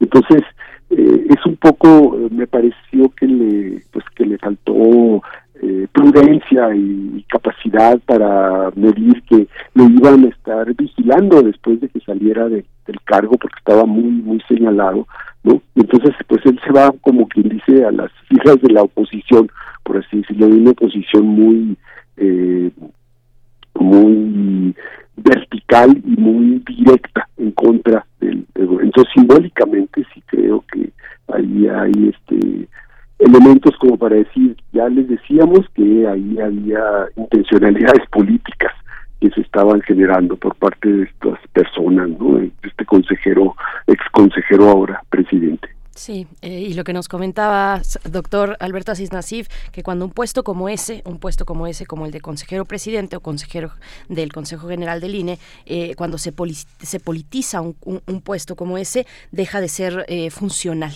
deja, deja, de ser funcional. Eso es muy interesante tenerlo en cuenta. te pregunto, doctor, ¿qué, ¿qué se espera con esta nueva composición? ¿Qué se espera hacia adentro del Consejo General, pero también en relación con los distintos actores políticos?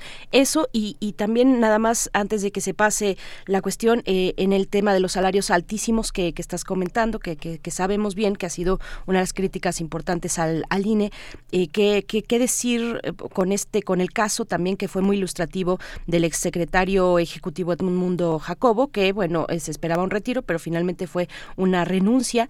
¿cómo, ¿Cómo ves en el, en, el, en el contexto de estos altos salarios y de otros elementos también, como el de la politización de, espacios en el INE. Sí, este, yo, yo separaría primero eh, esta cuestión eh, salarial, como ya la como ya la comentaba, o sea, me parece que sí tendrían que hacer un, un ajuste, aunque puedan eh, seguir protegiéndose, ¿no? Como parte del de lo que hizo también el Poder Judicial, que se amparó, en fin, para para que no hubiera eh, los, los recortes, ¿no? Cuando toda la administración pública pues se sometió a la ley de austeridad. Yo sí creo que eh, en términos eh, políticos y en términos simbólicos sería muy, muy importante tener un consejo general o estos consejeros del, del INE, que por cierto ahora ya son más mujeres que hombres, ya son seis mujeres y cinco hombres, eh, tuvieran esta eh, esta actitud digamos no de, decir este por ahí no va a haber este problema no va a haber una eh, crítica no va a haber un motivo digamos este, porque no es no es relevante digamos para la actividad que se que se realiza. Y entonces creo que el, el se quitaría de hecho muchísima de la carga negativa que pudo haber acarreado por este motivo de los salarios, ¿no? Es decir, eh, el, respeto que se pueda tener de una institución como como el INE, pues va a estar fincada en otros en otros elementos, ¿no? O sea, para la mayoría de la población, pues, el INE es el que les da la credencial eh, electoral que se ha convertido en el principal documento de, identificación, ¿no? De los de los mexicanos, de los adultos mexicanos, en fin. Eh, la organización electoral, que es su actividad fundamental, no tendría por qué estar sometida, digamos, a estos embates y estos tiroteos, ¿no? Por decir, son una burocracia dorada, son privilegiados, este, abusan del presupuesto, en fin, todo este clima que se ha, que se ha generado. Me parece que esto eh, va a cambiar y va a cambiar en términos positivos para la misma institución y para lo que de alguna manera tiene que ver con sus funciones más eh, más importantes. El caso del exsecretario, eh, ¿no? Eh, Edmundo, Edmundo Jacobo, creo que está también en estos en estos términos, o sea, vino el, la aprobación de la reforma del Plan B, él por esto inmediatamente tuvo que dejar el cargo, luego impugnó, hizo la, el trabajo político, lo le dieron la razón, regresa al cargo y al poco tiempo, pues, como que formaba parte de ese eh, de ese mundo, digamos, de consejeros que se estaba yendo prácticamente en esos días y eh, me parece que él pensó que era insostenible políticamente quedar en esa en esa posición y vino vino la renuncia. Creo que eh, en términos de desde la experiencia y, lo que él pudiera haber aportado en el proceso de transición de estos nuevos consejeros era importante, pero lo otro también pesó mucho, es decir, las cargas políticas y la politización. Entonces, eh, pues yo creo que esa decisión la, la tomó él de que no era, de que ya no era viable, digamos, su función por todo lo que había eh, sucedido. Creo que eso es eh, un, un, elemento importante de, de todo el debate de estos días. Ahora, la segunda cuestión de qué se espera, eh, en efecto, lo que lo que se espera es que eh, a partir de que queden ya en firme, digamos, las reglas con las que va a operar el Instituto Nacional Electoral, ¿no? A partir de la resolución sobre la reforma del Plan B, esto va a, a yo diría, como entrar la institución como en una si la reforma no se aprueba, digamos, y se va al fondo y, el plan B queda, eh, digamos, fuera, se seguirá aplicando la, el conjunto de la normatividad vigente. Creo que el instituto va a entrar en una suerte de normalización de sus, eh, de sus actividades para ir preparando el proceso electoral del 24. Esto quiere decir, dentro de esta normalización, que los nuevos consejeros pues irán poco a poco, eh, todos tienen alguna experiencia eh, en, órganos electorales, esa creo que es una ventaja eh, importante en términos de la curva de aprendizaje y se irán acomodando. Me llamó la atención que ninguno de los nuevos que entró, digo, dejando a un lado la, la consejera presidenta, eh, quedó como cabeza de las comisiones, ¿no? Quedaron integrados en las comisiones, pero no están. Esto supone también, yo creo que un proceso de aprendizaje para ellos. Y eh, aprender, digamos, también ya lo han hecho en otros espacios electorales, cómo los organismos eh, o los espacios colegiados tienen su propia dinámica política, ¿no? Y es muy eh, digamos, eh, es muy difícil imponer una sola, una sola visión. Entonces yo creo que eh, vamos a ver muy pronto frente a decisiones eh, pues importantes que tanto los actores políticos, los partidos, el gobierno, en fin, consideren que eso va a ser importante. Por ejemplo, lo que suceda con las elecciones locales creo que va a ser la primera prueba importante que van a, enfrentar, ¿no? Lo que lo que suceda en el Estado de México, principalmente que tiene mayor visibilidad al proceso de Coahuila, eh, las decisiones que se tomen ahí sobre la fiscalización de los recursos, en fin, la, actitud de los eh, de los partidos, la, el respeto a la normatividad, en fin, eh, que no se violenten ahí los los derechos y que los procesos salgan como deben ser de acuerdo a la ley. Pero esto va a depender también de cómo se ven los resultados, porque si el resultado es muy apretado, entonces va a haber ahí muchas impugnaciones, litigio, y aquí vamos a ver eh, la prueba, eh, la primera prueba importante de este nuevo Consejo General, a ver cómo se, se comporta, digamos, y qué diferencias tiene respecto al, al anterior composición. Pues ya van a venir muchas otras cosas en el, en el camino, ¿no? Sí, pues eh, doctora eh, Alberta Sidasif, muchísimas gracias. Quedarán muchas muchas cosas pendientes, muchos desafíos por por cumplirse en el INE de cara a la ciudadanía, una una especie de reconciliación con una ciudadanía que sí está muy enojada con muchos elementos, pero muchas gracias siempre por su participación y por su claridad, doctora Alberta Sidasif. Al contrario, muchas gracias a ustedes y muy buenos días. Gracias, doctor. Buenos días, doctor. Miguel Hasta luego. Hasta pronto. Investigador del CIESAS, especialista en temas de democracia, procesos electorales y análisis político. Haremos una pausa musical, 8 con 34 minutos a cargo de Gustavo Cerati. Te llevo para que me lleves.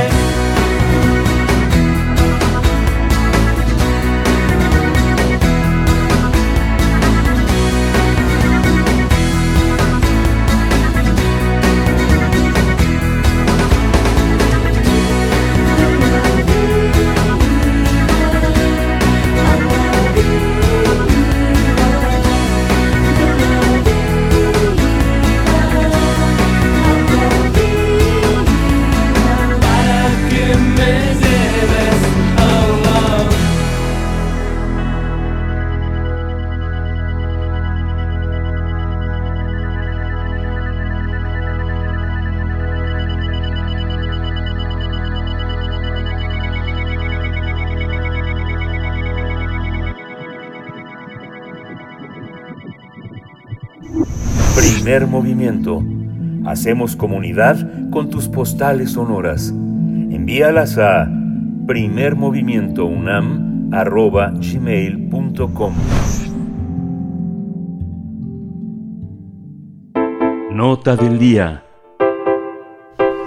El gobierno de México anunció la compra de 13 plantas de generación de energía eléctrica en la compañía, la compañía española Iberdrola, que acordó venderle un total de 8.534 megavatios al mayor administrador de fondos del país, México Infrastructure Partners, por cerca de 6 mil millones de dólares. El gobierno federal argumentó que esta adquisición contribuirá al fortalecimiento de la Comisión Federal de Electricidad y además garantizará que no aumente el precio de la energía eléctrica, al menos no en lo que resta de este sexenio. Durante su conferencia matutina, el presidente López Obrador aclaró que este acuerdo también ayudó a resolver las diferencias con la empresa española, luego de que el mandatario la criticara durante años por supuestamente lucrar con los recursos de la nación. Para el Centro de Estudios Económicos del Sector Privado, la compra de las plantas generadoras de electricidad de Iberdrola por parte del gobierno fue una mala decisión, debido a que tienen, tiene al menos tres implicaciones negativas como política pública. La primera, dicen, es una señal negativa hacia la inversión en el país, ya que es eh, precedida por ataques verbales del propio presidente a Iberdrola. Otro punto negativo es que su adquisición conllevará a gastos de mantenimiento en el futuro que serán difíciles de solventar y en tercer lugar que se deberá mejorar y ampliar la infraestructura pública y la logística. Pues vamos a tener un análisis sobre esta compra de 13 plantas de la empresa Iberdrola por parte del gobierno mexicano y este día nos acompaña para realizar este análisis el doctor Luca Ferrari, doctor en Ciencias de la Tierra, especializado en la temática energética. Es investigador titular C del Centro de Geociencias de la UNAM en el campus Juriquilla. Gracias, doctor Luca Ferrari. Como siempre, un gusto eh, conversar con usted en este espacio. Bienvenido y buenos días. Buenos días, Berenice, Miguel Ángel, mucho gusto estar con ustedes nuevamente. Muchas gracias, doctor. El tema tiene como dos vertientes, una política y una económica. Empezamos por la económica y la técnica. ¿Qué ventajas para México tiene esta adquisición? Bueno, eh, yo creo que es difícil separar lo político de lo económico aquí, porque eh, desde que entró esta administración con su propósito declarado de, querer recuperar el control del sector energético que había sido eh, fuertemente perjudicado, digamos, eh, con la reforma energética antes del gobierno anterior, eh, todas las decisiones que se han tomado tienen un fuerte tinte político. en particular, aquí Iberdrola es si no es la mayor, es una de las más grandes empresas extranjeras propietarias de bienes en el sector energético en México ah, y había sido siempre eh, como el, enemigo número uno, digamos, de este gobierno. ¿no? Y entonces este, eh, se había empezado a a prohibir, por ejemplo, la entrada en función de centrales que ya estaban autorizados, eh, no se habían autorizado nuevos permisos, o sea, había una relación realmente muy tensa entre eh, eh, Iberdrola y el gobierno. Y ahora parece ser que los dos salen ganando, al menos así lo presentan ambas partes. Este, si queremos ver mejor desde el punto de vista técnico económico, lo que implica esa transacción que bueno no es la nacionalización que, se ha vendido digamos en la mañanera eh, porque finalmente digamos es la adquisición de una parte de eh, los assets eh, energéticos de las centrales que tiene Iberdrola por parte de un fondo privado que finalmente luego será eh, el medio con el cual uh, CFE puede administrar eh, estas y controlar estas centrales. Entonces, lo, ¿de qué se trata? Es que venden básicamente 13 centrales que representan una buena parte, casi el 80% de lo que tiene Iberdrola en el país. la gran mayoría son centrales de gas, de ciclo, de ciclo combinado.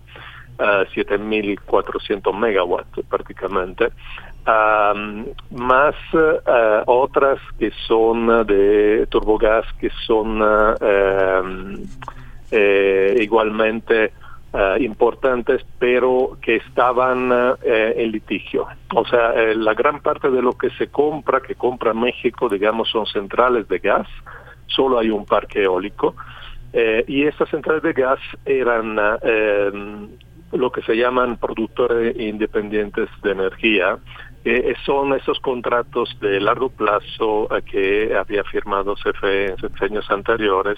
Entonces eran centrales que le proveían a CFE. Ah, pero eran contratos eh, que el mismo director de la CFE, Bartlett, había definido leoninos, ¿no? Esto que tenían un plazo de 25 años y que ah, obligaban a CFE a comprar la energía independientemente que se usara o no. Em, son plantas que eh, ya tienen 15, 16 años, pero bueno, estas duran seguramente otros tantos años, o sea, estamos, digamos, a mitad o poquito menos de su vida útil, entonces también ese argumento que dicen que no fue un, negocio, pues yo no creo.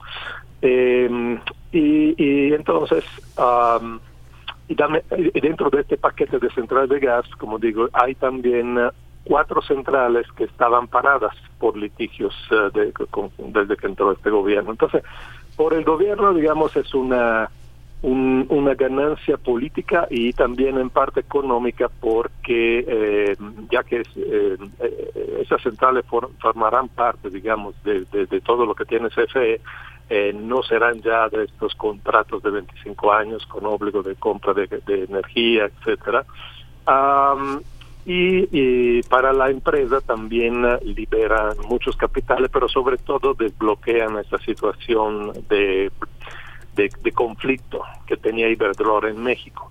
No sabemos cuáles otros acuerdos hay ahí atrás, pero puede bien puede ser, como dice la propia Iberdrola dentro de su ah, de, su postura que ha publicado, que ese dinero lo puedan invertir nuevamente en proyectos renovables en México o en otros países. Bueno, el mismo día que se anunció esto, Iberdrola anunció una inversión importante en Brasil pero digamos eh, lo que hace Iberdrola es eh, presentarlos como una ganancia del gobierno, pero también suya, o sea, una gana-gana, porque el gobierno consigue sus objetivos políticos de tener mayor control de la generación de energía, porque si, si, consideramos esas energías, ahora CFE tendría el 55% de la generación, e Iberdrola eh, dice que fue un negocio vender esto, eh, ellas quieren liberarse de sus uh, assets en el, sector de los combustibles fósiles para dedicarse cada vez más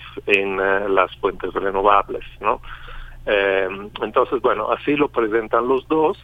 Habrá que ver también los detalles de la operación porque todavía no se ha concluido. el intermediario es este fondo privado mexicano que administra diferentes fondos de inversión en el sector energético y bueno, ahí habrá que ver también los detalles si los, el precio que se ha anunciado va a ser esto o se va refinando de aquí a la firma final.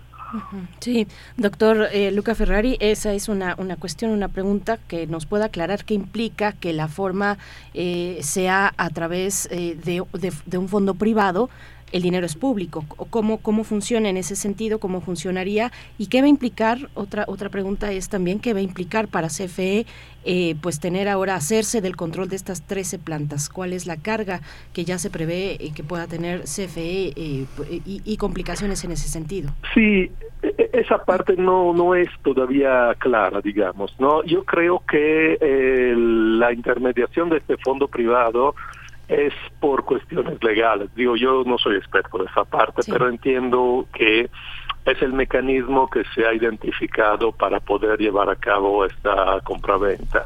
Eh, Iberdrola tomó las decisiones desde España, no, no fue Iberdrola México que, que hizo esto, fue la matriz central en España, en Bilbao, que tomó esa decisión para desbloquear la situación que tenía de, de impas con el gobierno mexicano eh, McKinsey, que es una consultoría internacional, hizo el estudio por, por un buen tiempo um, para ver cuál era la mejor forma uh, del punto de vista financiero, económico y legal para llevar a cabo esta transacción. Y bueno, identificaron entonces que se va a hacer a través de, de este fondo de inversión, pero que el dinero obviamente vendría del FONADIN, que es un fondo público del, Estado mexicano.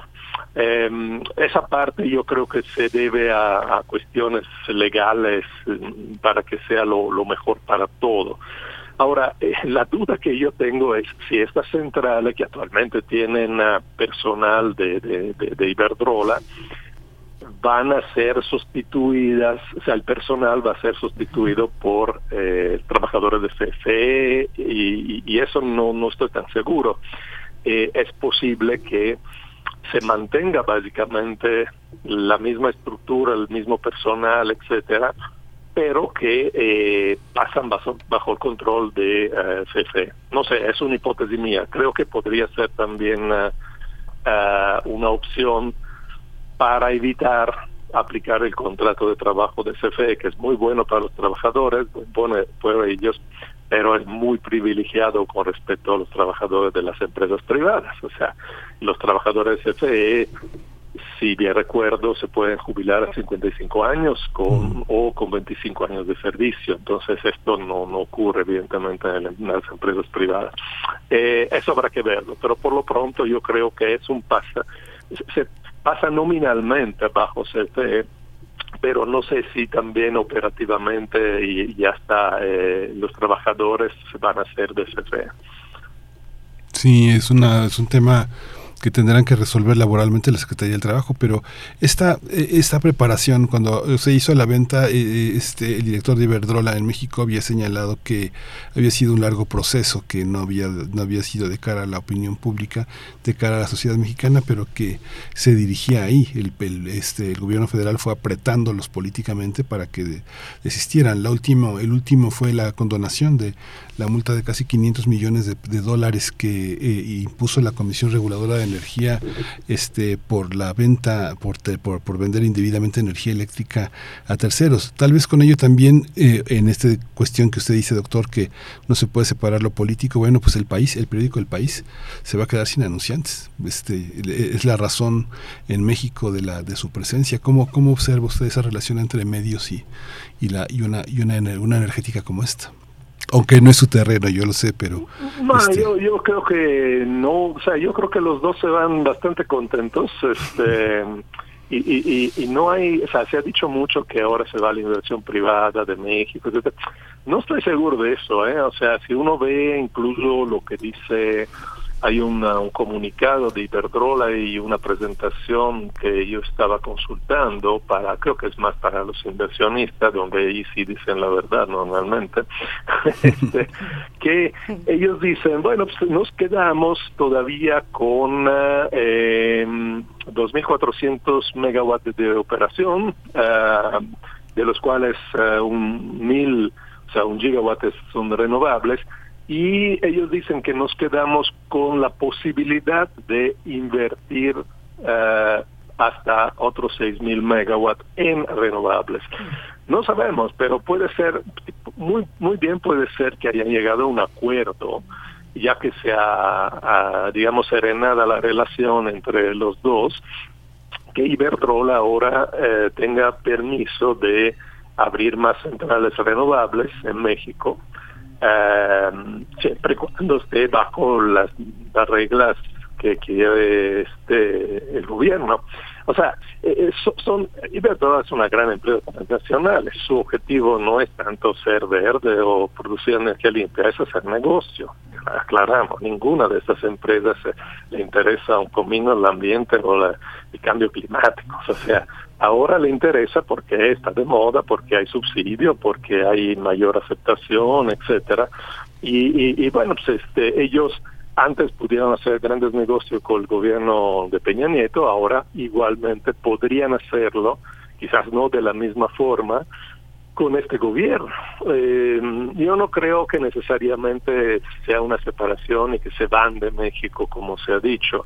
Eh, mucho lo ha dicho la oposición, y lo, pero eh, yo creo que a la oposición un poco le duele que Iberdrola ya no ataque el gobierno, ya no sea el enemigo del gobierno, porque pierden como una un aliado, ¿no? Porque por lo que se ha visto en las declaraciones, Iberdrola habla ahorita todo muy bien, dice que bueno, el gobierno consigue su objetivo de controlar la generación energética del país. Nosotros conseguimos nuestro objetivo de desinvertir en fósiles e invertir en renovables y, y bueno, pues este así es como se está presentando. Habrá que ver, habrá que ver en los próximos meses, sobre todo un año o dos, qué va a hacer Iberdrola con este capital que ha recuperado y sobre todo para ello ha sido, yo creo, era, era una, una piedra en el zapato, evidentemente en México, porque le habían bloqueado por todos lados, así como mencionabas al principio, incluso la multa. La multa no es nada para Iberdrola, hay 500 millones, o sea, si uno ve el presupuesto que manejan, pero digamos era parte de una de las tantas acciones de bloqueo de sus eh, negocios. Entonces, ahorita con ese acuerdo, yo creo que se ha abierto nuevas posibilidades también para esa empresa. Doctor, bueno, pues estamos eh, acercándonos al cierre. Una última pregunta, una última cuestión. No sé eh, que nos pueda contar de las estimaciones del tiempo de vida de, de, estas centrales, en qué condiciones está. Es decir, cuánto, cuánto nos va a rendir esta apuesta que ha hecho el gobierno federal en el tiempo, cuánto nos va a rendir en tiempo. Eh, son 13, 13 centrales, distintas entre ellas, pero más o menos cuál, si es que hay estimaciones, cuál es la estimación de, del tiempo de vida.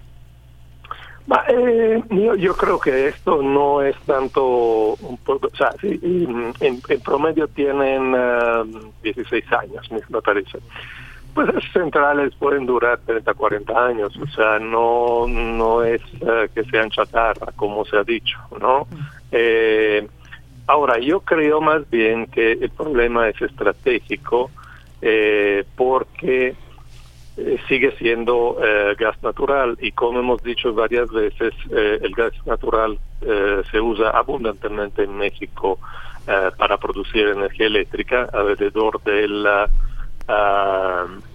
¿cómo se llama?, de 62% de toda la electricidad que produce el país se produce con gas y ese gas no lo tenemos para nada asegurado por otros 30 años, o sea, o 20 años, lo que sea.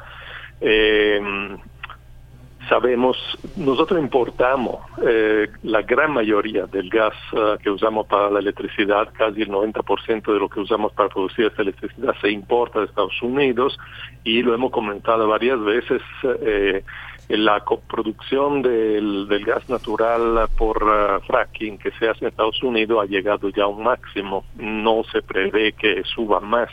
Además, estamos compitiendo ahora con el gas con la exportación de gas licuado de Estados Unidos a Europa, entonces eh, eh, no, no tenemos garantizado realmente un abasto de gas eh, para las próximas décadas. Yo creo que en ese sentido sí es poco sabio haber invertido en tanto en, producir electricidad con gas, incluso la, Comisión Federal de Electricidad tiene en construcciones otras 13 centrales propias de gas natural. Entonces, yo creo que ahí está el problema que no se resuelve evidentemente con esta compra. esta compra resuelve parcialmente quizás algunas uh, los problemas que tenía CFE, digamos, con esos privados y probablemente puede mejorar un poco su situación económica, pero en cuanto a la producción de energía, eh, seguimos con esta gran dependencia del gas eh, importado a Estados Unidos. Sí, pues doctor, pues muchísimas gracias por todo este panorama tan amplio, tan equilibrado. Doctor Luca Ferrari, doctor en Ciencias de la Tierra, especializado en la temática energética, investigador del Centro de Geociencias de la UNAM en el campus Juriquilla. Siempre muchas gracias por aceptar estas invitaciones en primer movimiento. Muchas gracias, doctor. Muchas gracias a ustedes. Hasta luego.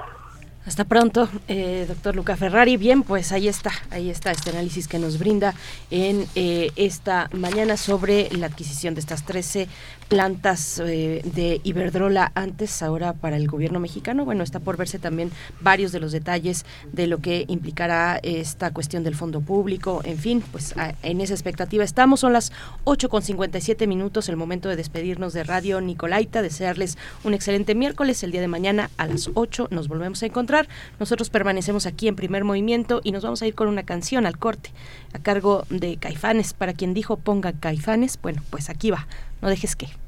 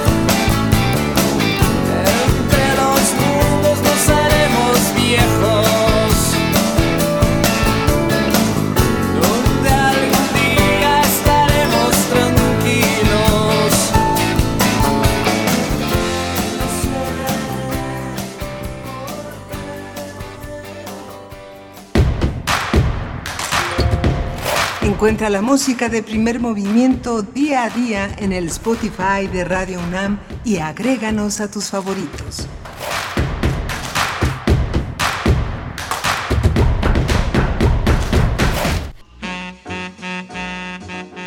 Dexter Gordon. El sofisticado gigante. Cien años de su nacimiento. Al tiempo que la Segunda Guerra Mundial llegaba a su fin, la cultura negra estalló con una exuberancia e innovación sin precedentes. Para los músicos como Dexter, aquello significaba romper con las restricciones de las orquestas de baile tradicionales y permitir que la improvisación llegara a lugares desconocidos. Dexter decía que los jóvenes insurgentes querían hacer una declaración social mediante la música. Querían hacer una declaración social mediante la música tomado de Dexter Gordon, de Maxine Gordon. Turner, España, 2022. Dexter Gordon. 96.1 FM. Radio UNAM. Experiencia sonora.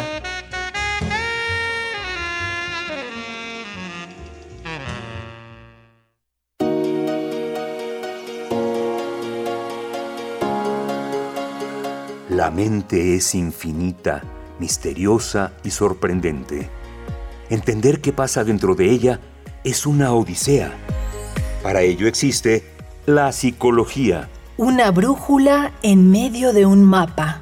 Juntos hagamos conciencia, psicología y sociedad. Porque conocer la mente y cómo funciona en los actores de una sociedad nos compete a todos.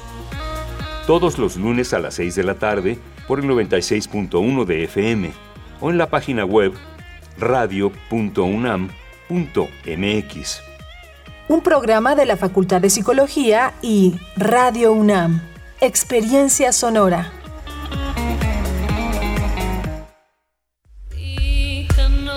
Los ciclos pueden repetirse o renovarse. En Habitare, reiteramos el compromiso con el cuidado del ambiente y al mismo tiempo renovamos ideas y acciones para cuidar nuestro planeta. Síguenos todos los lunes a las 16.05 horas por el 96.1 de FM, con los trabajos que realizan las investigadoras e investigadores de nuestra UNAM para ayudar a salvar nuestra casa. Habitare, Agenda Ambiental Inaplazable. El cambio es bueno, pero el cambio de conciencia es fundamental. Radio UNAM, Experiencia Sonora.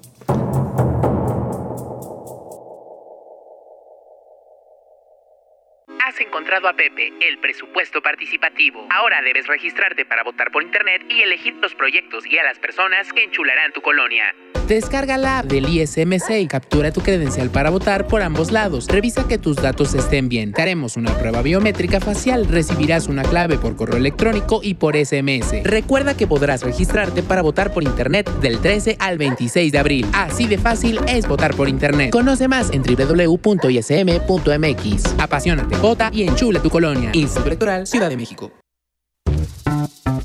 Un Estado debe organizar, ayudar y proveer. Cuando un Estado es fallido, lo único que queda es el control. El control a cualquier costo.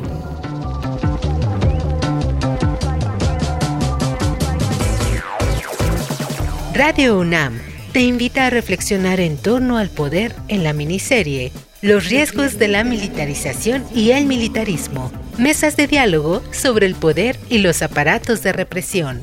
Todos los sábados de abril a las 14 horas por el 96.1 de FM y a las 11.30 horas por el 860 de AM. Antes de que el miedo nos haga ceder, que el conocimiento nos salve. Radio UNAM, Experiencia Sonora.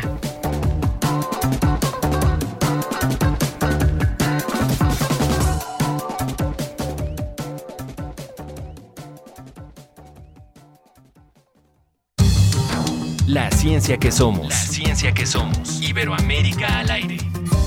Descubre la ciencia que está presente en tu día a día a través de cápsulas, reportajes, entrevistas y reportes en vivo. Viernes de 10 a 11 horas por el 96.1 FM. La ciencia que somos. Iberoamérica al aire. Una coproducción de Radio UNAM y las direcciones de divulgación de la ciencia y de las humanidades.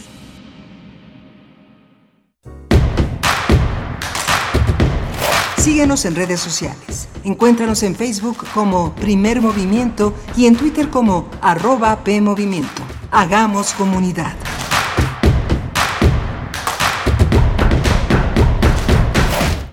Estamos de vuelta, esto es primer movimiento Radio UNAM. Les saludamos en este inicio de la tercera hora de transmisión en vivo. Estamos en vivo a través de la radio, de la radio pública y radio universitaria 96.1 en la FM, 860 de amplitud modulada, todo esto para Ciudad de México y también a través de la web para todo el mundo www.radio.unam.mx. No se olviden de visitar eh, pues el repositorio sonoro, el podcast radiopodcast.unam.mx que próximamente va a tener algún desfase por ahí con un tema del cambio de horario, de que no hubo cambio de horario, pues ya ve que ya ven que pegó en distintos eh, aspectos de la vida algunas personas a las que se les actualizó eh, en su momento eh, cuando en, muchas partes del mundo entró el cambio de, horario.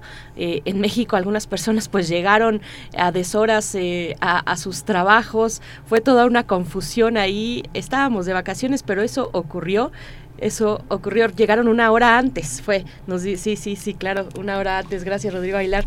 Eh, y bueno, pues entre otras cosas, uno no sabe a veces cuáles son todos esos procesos que se tienen que actualizar, digamos, o poner a tono, y uno de ellos es el que nos lleva a depositar día con día nuestro podcast en radiopodcast.unam.mx. Por azares del destino es una explicación muy larga, pero estaremos con un día de, eh, de, un, día de retraso. Eh, no se subirá el podcast el mismo día en que se, en que se transmite, sino al día siguiente. Es decir, el día de hoy, miércoles, vamos a escuchar eh, vamos a poder encontrarlo en el podcast el día de mañana. Así, así quedará pues en lo que se ajustan estos procesos, que será poco tiempo en realidad, esperemos, pero hacemos ese anuncio. Aún así, hay material muy interesante en el sitio de podcast. Así es que, bueno, pues eh, con, con esa invitación iniciamos esta tercera hora. Rodrigo Aguilar en la producción ejecutiva, Andrés Ramírez en la operación técnica de la consola, Antonio Quijano, nuestro jefe de noticias, está presente aquí en cabina, y Miguel Ángel Quemain en la conducción detrás del micrófono. Buenos días, Miguel Ángel. Hola, Berenice, buenos días, buenos días a todos nuestros eh, radioescuchas. Eh, gracias por seguirnos hasta esta, hasta hacia esta hora. Eh, ¿Alguien sabe quién fue Elisa Acuña? Bueno, Elisa Acuña fue una periodista y un anarcofeminista de la, en los tiempos de la revolución, una mujer muy, muy activa contra el gobierno de Porfirio Díaz, una mujer que formó parte del grupo directivo del Partido Literal Mexicano y es el nombre que llevan las becas, eh, las becas de apoyo eh, que tiene las reglas de operación del programa de becas Elisa Acuña que la Coordinación Nacional de Becas para el Bienestar Benito Juárez ha, promovido para apoyar a los jóvenes. También son parte de las, son conocidas como becanas, becas jóvenes escribiendo el futuro y están dirigidas hacia poblaciones estudiantiles de las universidades del bienestar. Esta vez en el presupuesto de egresos de 2023 no se incluyeron, no se incluyó un presupuesto y desde 2020 a 2021 usted va a encontrar en el, en el, en el, en el portal del gobierno actualizado hasta el 2021, no, no han podido actualizar más, no sé, no sé por qué, pero va a encontrar que si, si cruza datos va a encontrar que entre 140 y 148 millones menos han sido aportados para esto, pero esta vez el programa que tiene la red con la UNAM pues no, no, no le pusieron dinero, pero la UNAM sí lo va a poner y hizo una, una, dirigió a la UNAM un comunicado en relación al programa de becas a, Elisa Acuña 2023 en su segundo semestre que la universidad eh, informó que con recursos propios de la Fundación UNAM y de donativos diversos va a mantener los apoyos considerados en el programa para cubrir el monto asignado para cada uno de ellos, no obstante que no fueron asignados para por el gobierno federal y en el transcurso de este mes va a ser publicada la información relativa a los apoyos de manutención en la UNAM y se recomienda al alumnado estar pendiente de lo que tenemos en la página de la UNAM como el portal del becario de la universidad y de sus redes sociales. Es una prioridad para la UNAM mantener los apoyos económicos que benefician a decenas de miles de alumnos y alumnas sin los cuales muchos de ellos no podrían desempeñar su estudio. Eh, eh, hay una convocatoria a todos los alumnos de todos los planteles de la educación media superior y la educación superior para que en estos días se acerquen a, sus eh, a, los portales y a los servicios escolares para que pues tramiten su beca, tramiten su apoyo y este y se acerquen a esta posibilidad que ofrece la universidad, Berenice. Así es, becarios.unam.mx es el sitio, el correo, el, sitio electrónico, perdón, donde ustedes van a encontrar de entrada en cuanto llegan al portal van a encontrar un listado de correos de acuerdo a la modalidad de beca.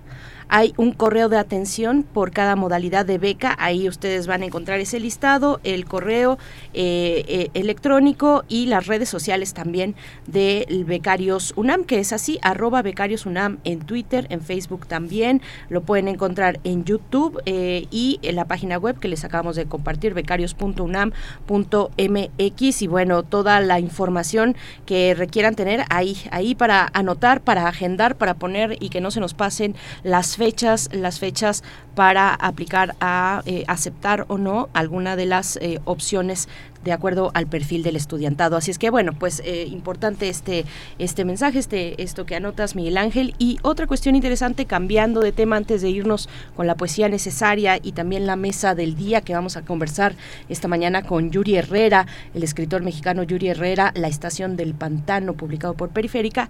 Antes de todo ello, una, un, anuncio importante, un anuncio al cual les pedimos su solidaridad como Radio Escuchas, porque eh, se trata de una donación de sangre, se buscan donadores de sangre, cualquier tipo, para la paciente María Cecilia Cortés Calero en el Hospital Darío Fernández Fierro. Eh, les vamos a agradecer muchísimo este apoyo, esta muestra de solidaridad. Eh, es una paciente de 74 años en la especialidad de ortopedia. Repito, cualquier tipo de sangre, pero especialmente O negativo.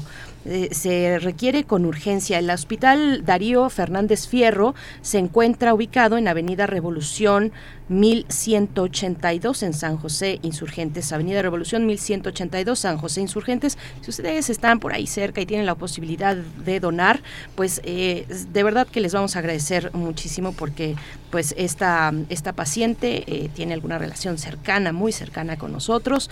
Así es que eh, con, nosotros me refiero a, a la gente de Radio UNAM, María Cecilia Cortés Calero es la paciente en el Hospital Darío Fernández Fierro. Por favor, si pueden hacernos eh, pues eh, ese, favor de compartir también esta información y hay un número que es el 55 52 52 19 11 por si ustedes desean eh, tener pues acudir precisamente a hacer la donación de sangre. muchas gracias, muchas gracias por atender este llamado y nosotros vamos a ir ya con la poesía necesaria. Vamos. Es hora de Poesía Necesaria. Hoy hemos hablado de Pascal Quiñar que Cintia García trajo a colación eh, en esta en esta mañana como ganador también del premio Formentor y una conocedor de una amplia eh, bibliografía en, nuestra lengua, en la lengua francesa. Es una, una fortuna tener a Pascal Quiñar entre, entre nosotros y como esta, como esta este, mañana le dedico un fragmento de esa traducción que ha hecho Margarita Martínez, que era la recomendación que Cintia García Leiva hacía de las ediciones que en Argentina ha publicado, El Cuenco de Plata, de, corresponde a La Barca Silenciosa, un hermoso, un hermoso texto que abreva en las fuentes de, griegas y latinas, es eh, acompañado con una de las piezas que eh, forma parte del repertorio literario que habla del que habla eh, Quiñar sobre Sieur de Saint-Colombe, los conciertos Adiós violas que hizo Jordi Zabal. vamos a escuchar Bell y Repart, que son la música que acompañará este breve fragmento de la barca silenciosa que se llama Leodamia. Dice, una vez muerto, Protesilao logró que se le permitiera volver a la tierra a pasar un día con su esposa. Sin embargo, dudó. Amaba a Laodamia, es lo que dice Ovidio. Laevius dice que Protesilao tenía la emoción que iba a embargarlo cuando tendiera sus manos hacia Laodamia. Tenía la impresión de que su cuerpo no sabría cómo desear, que una vez que se inflamara su sexo, no sabría deslizarse en su interior, que una vez que eh, estuviera en ella no sabría cómo permanecer firme en el fondo de ella, que sería capaz de procurar a su esposa la voluptuosidad que ella había conocido por tan poco tiempo en sus brazos, porque Protesilao no había estado con la Odamia más que un solo día. Al día siguiente de sus bodas, ella se subía a los bajeles griegos que se dirigían hacia Troya, a la guerra. Finalmente, Protesilao aceptó la proposición que le hacían los dioses. Abandonó los infiernos, volvió a la tierra, se encontró con Laodamia, Laodamia abrió sus brazos, Protesilao la tomó. La noche es breve. La potencia de Protesilao les dé vuelta por un momento. Ella se satisface en las tinieblas. Las sombras lo llevan al final de la noche entre las sombras. Ahora bien, luego de su partida, Laodamia se suicida. Se ha acostado dos veces con Protesilao, una vez antes de que partiera, la otra antes de que volviera a partir. De ese hombre solo ha conocido a dioses. Laevius le da a su tragedia un título extraño cuya inscripción ya es un asedio, Protesilaudamia. Cátulo amaba esa leyenda. Ovidio la citaba todo el tiempo. ¿Quién ha vivido otra cosa que lo vivido por Protesilao? ¿Quién ha sentido otra cosa que lo sentido por Laudamia? El único día, la única noche. El cuerpo que se duerme antes de hundirse en el sueño le parece que se desprende. El cuerpo humano en la oscuridad es como una barca que se desata, abandona la tierra y parte a la deriva.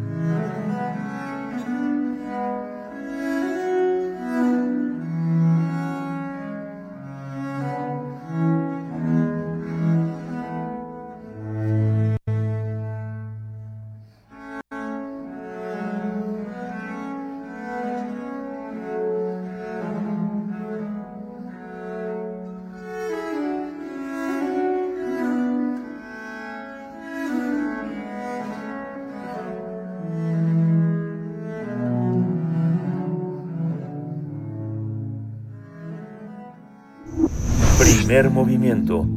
Hacemos comunidad con tus postales sonoras. Envíalas a primermovimientounam.gmail.com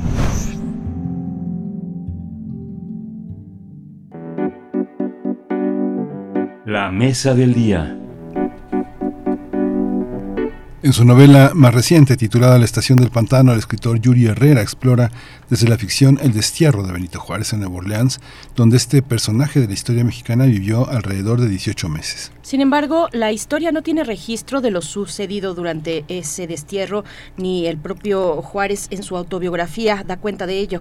Es a partir de este hueco que Yuri Herrera ofrece un relato que acompaña con datos históricos alrededor de Juárez y su estancia en esa ciudad estadounidense. Eh, Yuri Herrera hace una descripción de Nueva Orleans, una ciudad situada a la orilla de un pantano y con una historia que entreteje música, flores, el comercio de seres humanos, entre otras características. La Estación del Pantano es una novela de 192 páginas publicada por la editorial Periférica. Vamos a conversar con Yuri Herrera sobre la novela La Estación del Pantano.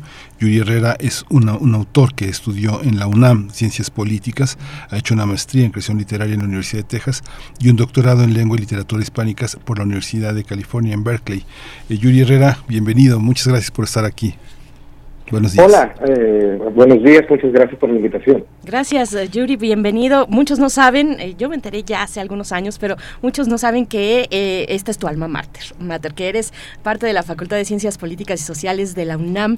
Y, y bueno, te conocimos más bien eh, pues como escritor ya formalmente y siguiendo tu obra, Yuri. Eh, cuéntanos, cuéntanos un poquito de cómo empiezas esta, eh, cómo, cómo incursionas en esta idea de lo que ocurrió en ese momento eh, del cual no se tiene registro, 18 meses en los que Benito Juárez estuvo en destierro en Nueva Orleans. Cuéntanos un poco cómo llegas a ese punto. Sí. Bueno, primero quería decir nada más que sí, yo estudié Ciencias Políticas en la UNAM y de hecho también trabajé por un periodo muy breve en, ahí con ustedes en Radio UNAM, hace eh, literalmente en otro milenio. Eh, pero, este, entonces, bueno, yo todavía le tengo mucho cariño a la UNAM. Pues sí, Oye, mira, Yuri, perdón, pero, hace- pero es que... Perdóname, ¿Perdón? Yuri, que, eh, perdón que te interrumpa, pero eh, cuéntanos un poquito más completo qué fue lo que estabas haciendo, que estabas haciendo el- en el milenio anterior eh, aquí en Radio UNAM. Bueno, con una serie de compañeros propusimos un, un programa de radio. En ese momento no me voy a acordar el, el- el- el título del programa. Propusimos un programa de radio, nos lo aceptaron y grabamos como seis. Eh, teníamos guiones para otros cuatro o cinco y después hubo un cambio de administración en, en la dirección de, de Radio Nacional y ya nunca se produjo, ¿no? es decir, se, se preprodujeron algunos algunos programas.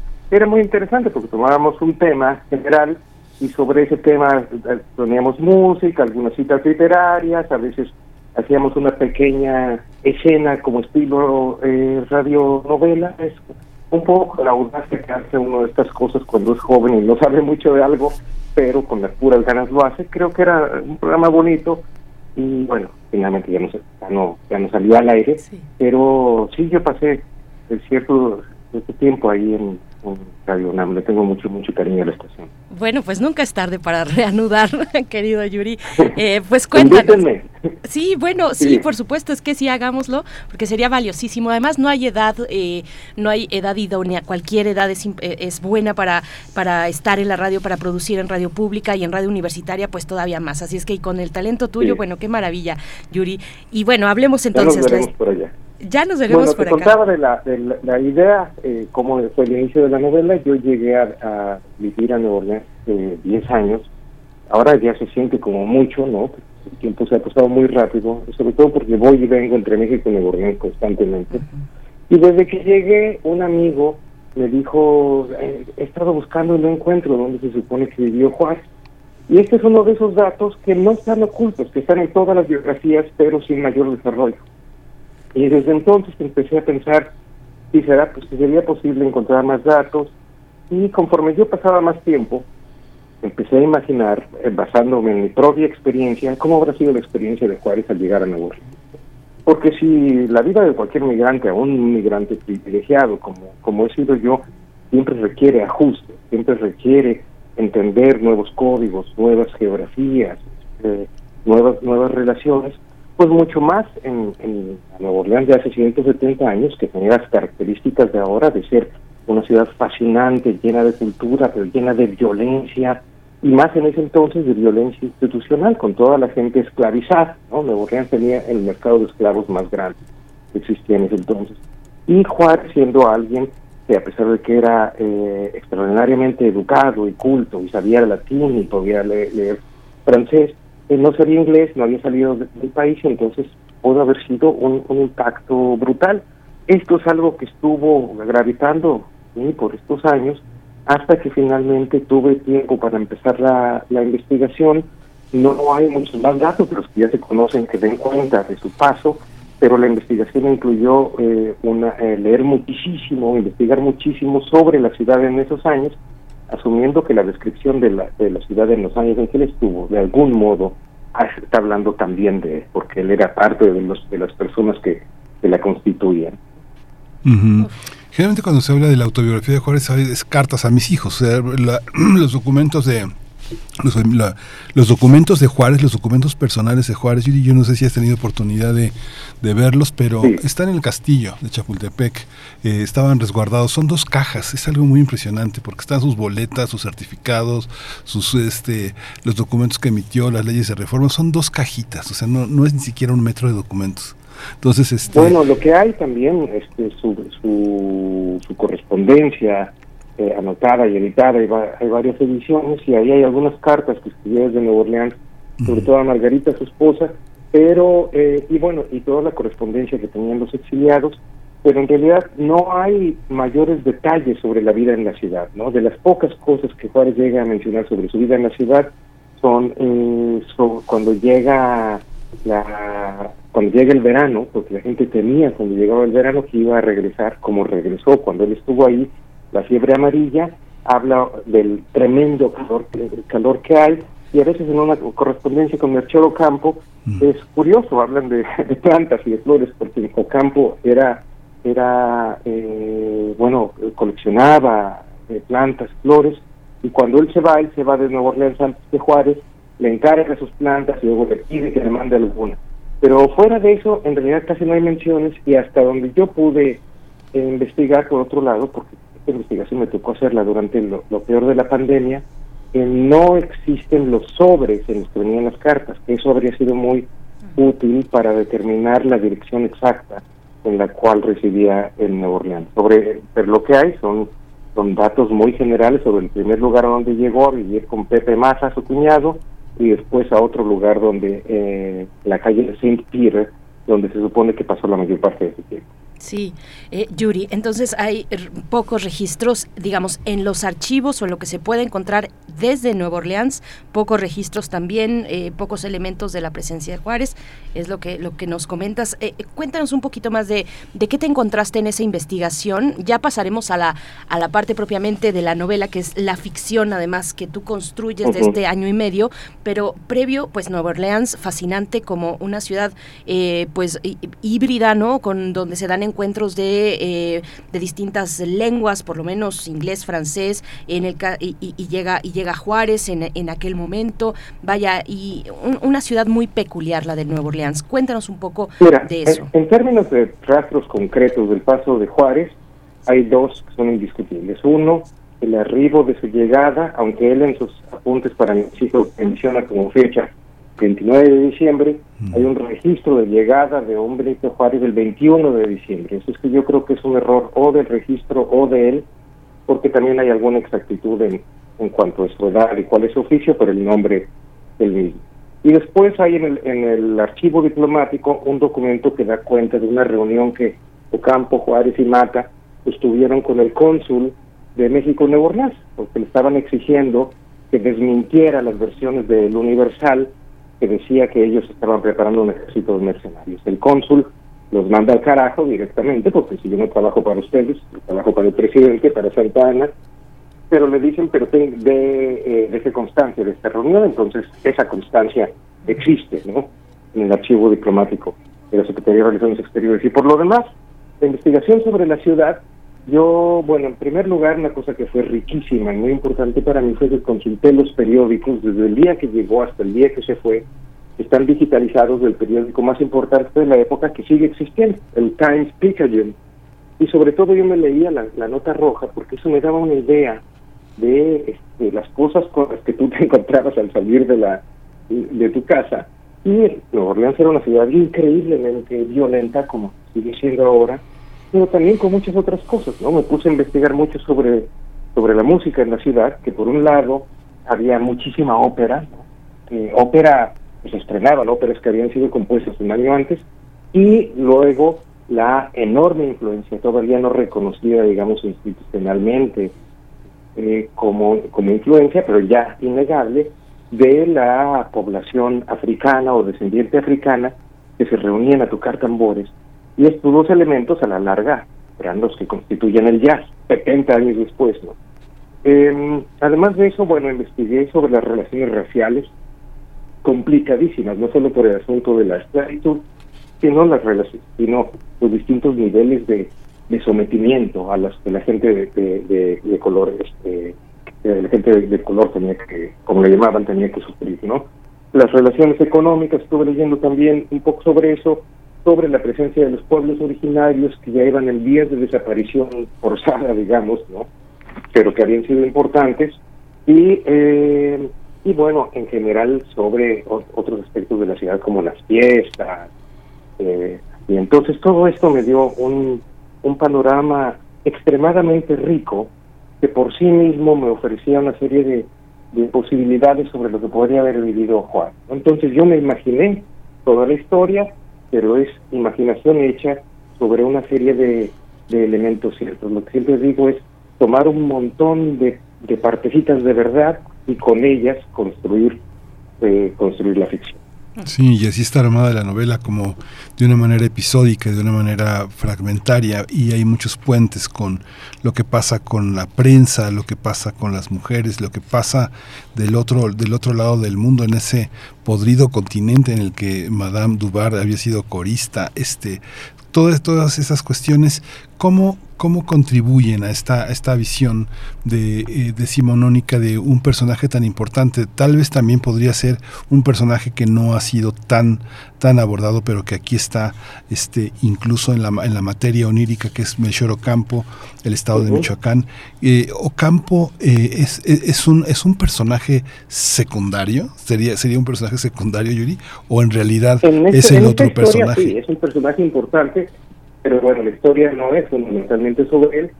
Una de las cosas en las que concuerdan las biografías, aunque sin elementos, simplemente como algo que asumen como cierto, es que este periodo fue tan importante en la vida de Juárez, porque es lo que lo, lo convirtió en el, en el liberal más importante después de esto, lo que antes no lo era, sobre todo por la influencia de Ocampo. Inclusive, inclusive Francisco Bulnes, un historiador conservador que detestaba a Juárez, él decía, si Juárez no hubiera ido a Nueva Orleans y se hubiera encontrado con Ocampo, él no sería nada. Entonces, eh, siempre se atribuye esto, que es en el momento en el cual ellos están presenciando el desarrollo en un país sin el lastre de la Iglesia Católica, y que aquí es donde les queda claro que para que haya crecimiento económico, que haya libertad política, tiene que haber una separación de la Iglesia, ¿no? Y presenciando lo que sucede en este Pero al mismo tiempo están presenciando otras cosas terribles este otro lado eh, fundamental del capitalismo es la explotación inhumana, de la esclavitud.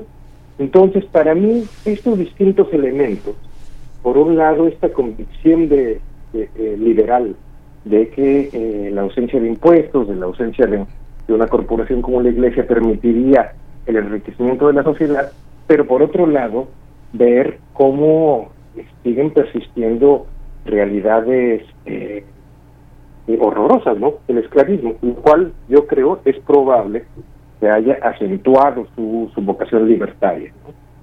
Y bueno, la otra cosa que para mí es muy importante es haber vivido en una ciudad tan creativa, tan pecaminosa, tan deseosa de, de buscar otras formas de vida, que yo creo que eso a cualquier persona le remodela el cerebro para darse la oportunidad de pensar alternativamente. Esa es la cuestión, Yuri, que, yo te quería también preguntar, eh, eh, que, digamos, ¿qué podemos encontrar o qué imaginaste tú eh, de Nueva Orleans que pudo haberse, de alguna manera, que pudo haber traspasado ese exilio y, eh, pues, digamos, la, la, etapa posterior, pues es una etapa fundamental, muy importante, luego del exilio, naturalmente. ¿Qué, qué pasó ahí? ¿Qué asideros encuentras que pudieron, pues, generar o aportar de alguna u otra manera en este capítulo que estuvo, que, que ha estado silenciado, ¿no? Que no conocemos. Sí, mira, Nueva Orleans era una ciudad que tenía una un promedio de 200 incendios al año. la ciudad estaba, siempre había un incendio, en, cada semana había varios incendios. Era una ciudad donde se podían encontrar caimanes caminando por ahí. Eh, una ciudad con tensiones religiosas permanentes con eh, tensiones raciales. Y cuando yo pensaba, ¿por qué no menciona nada de su estancia ahí? Eh, bueno, la respuesta inmediata era porque concebía esto solo como una especie de paréntesis, ir y regresar, pero como que en sus mentes de próceres, como ya se veían, iban a ser, este, nunca habían estado eh, mentalmente fuera de mí. Otra posibilidad era que habían estado aburridos y que nunca habían salido y no habían visto nada de la ciudad. Pero lo poco que sabemos es que sí tenían que salir porque había, tuvieron trabajo, ¿no? Ocampo Joyero, eh, Juárez fue estuvo enrollando tabaco en un, en un taller clandestino. Entonces es gente que llevó vidas proletarias que tuvieron que salir a las calles, tuvieron que enfrentarse a esa realidad de incendios, caimanes, crimen, música, esclavismo. Una realidad tan, tan estimulante, tan desafiante, tan rica y tan terrible, no se puede pasar de largo, frente.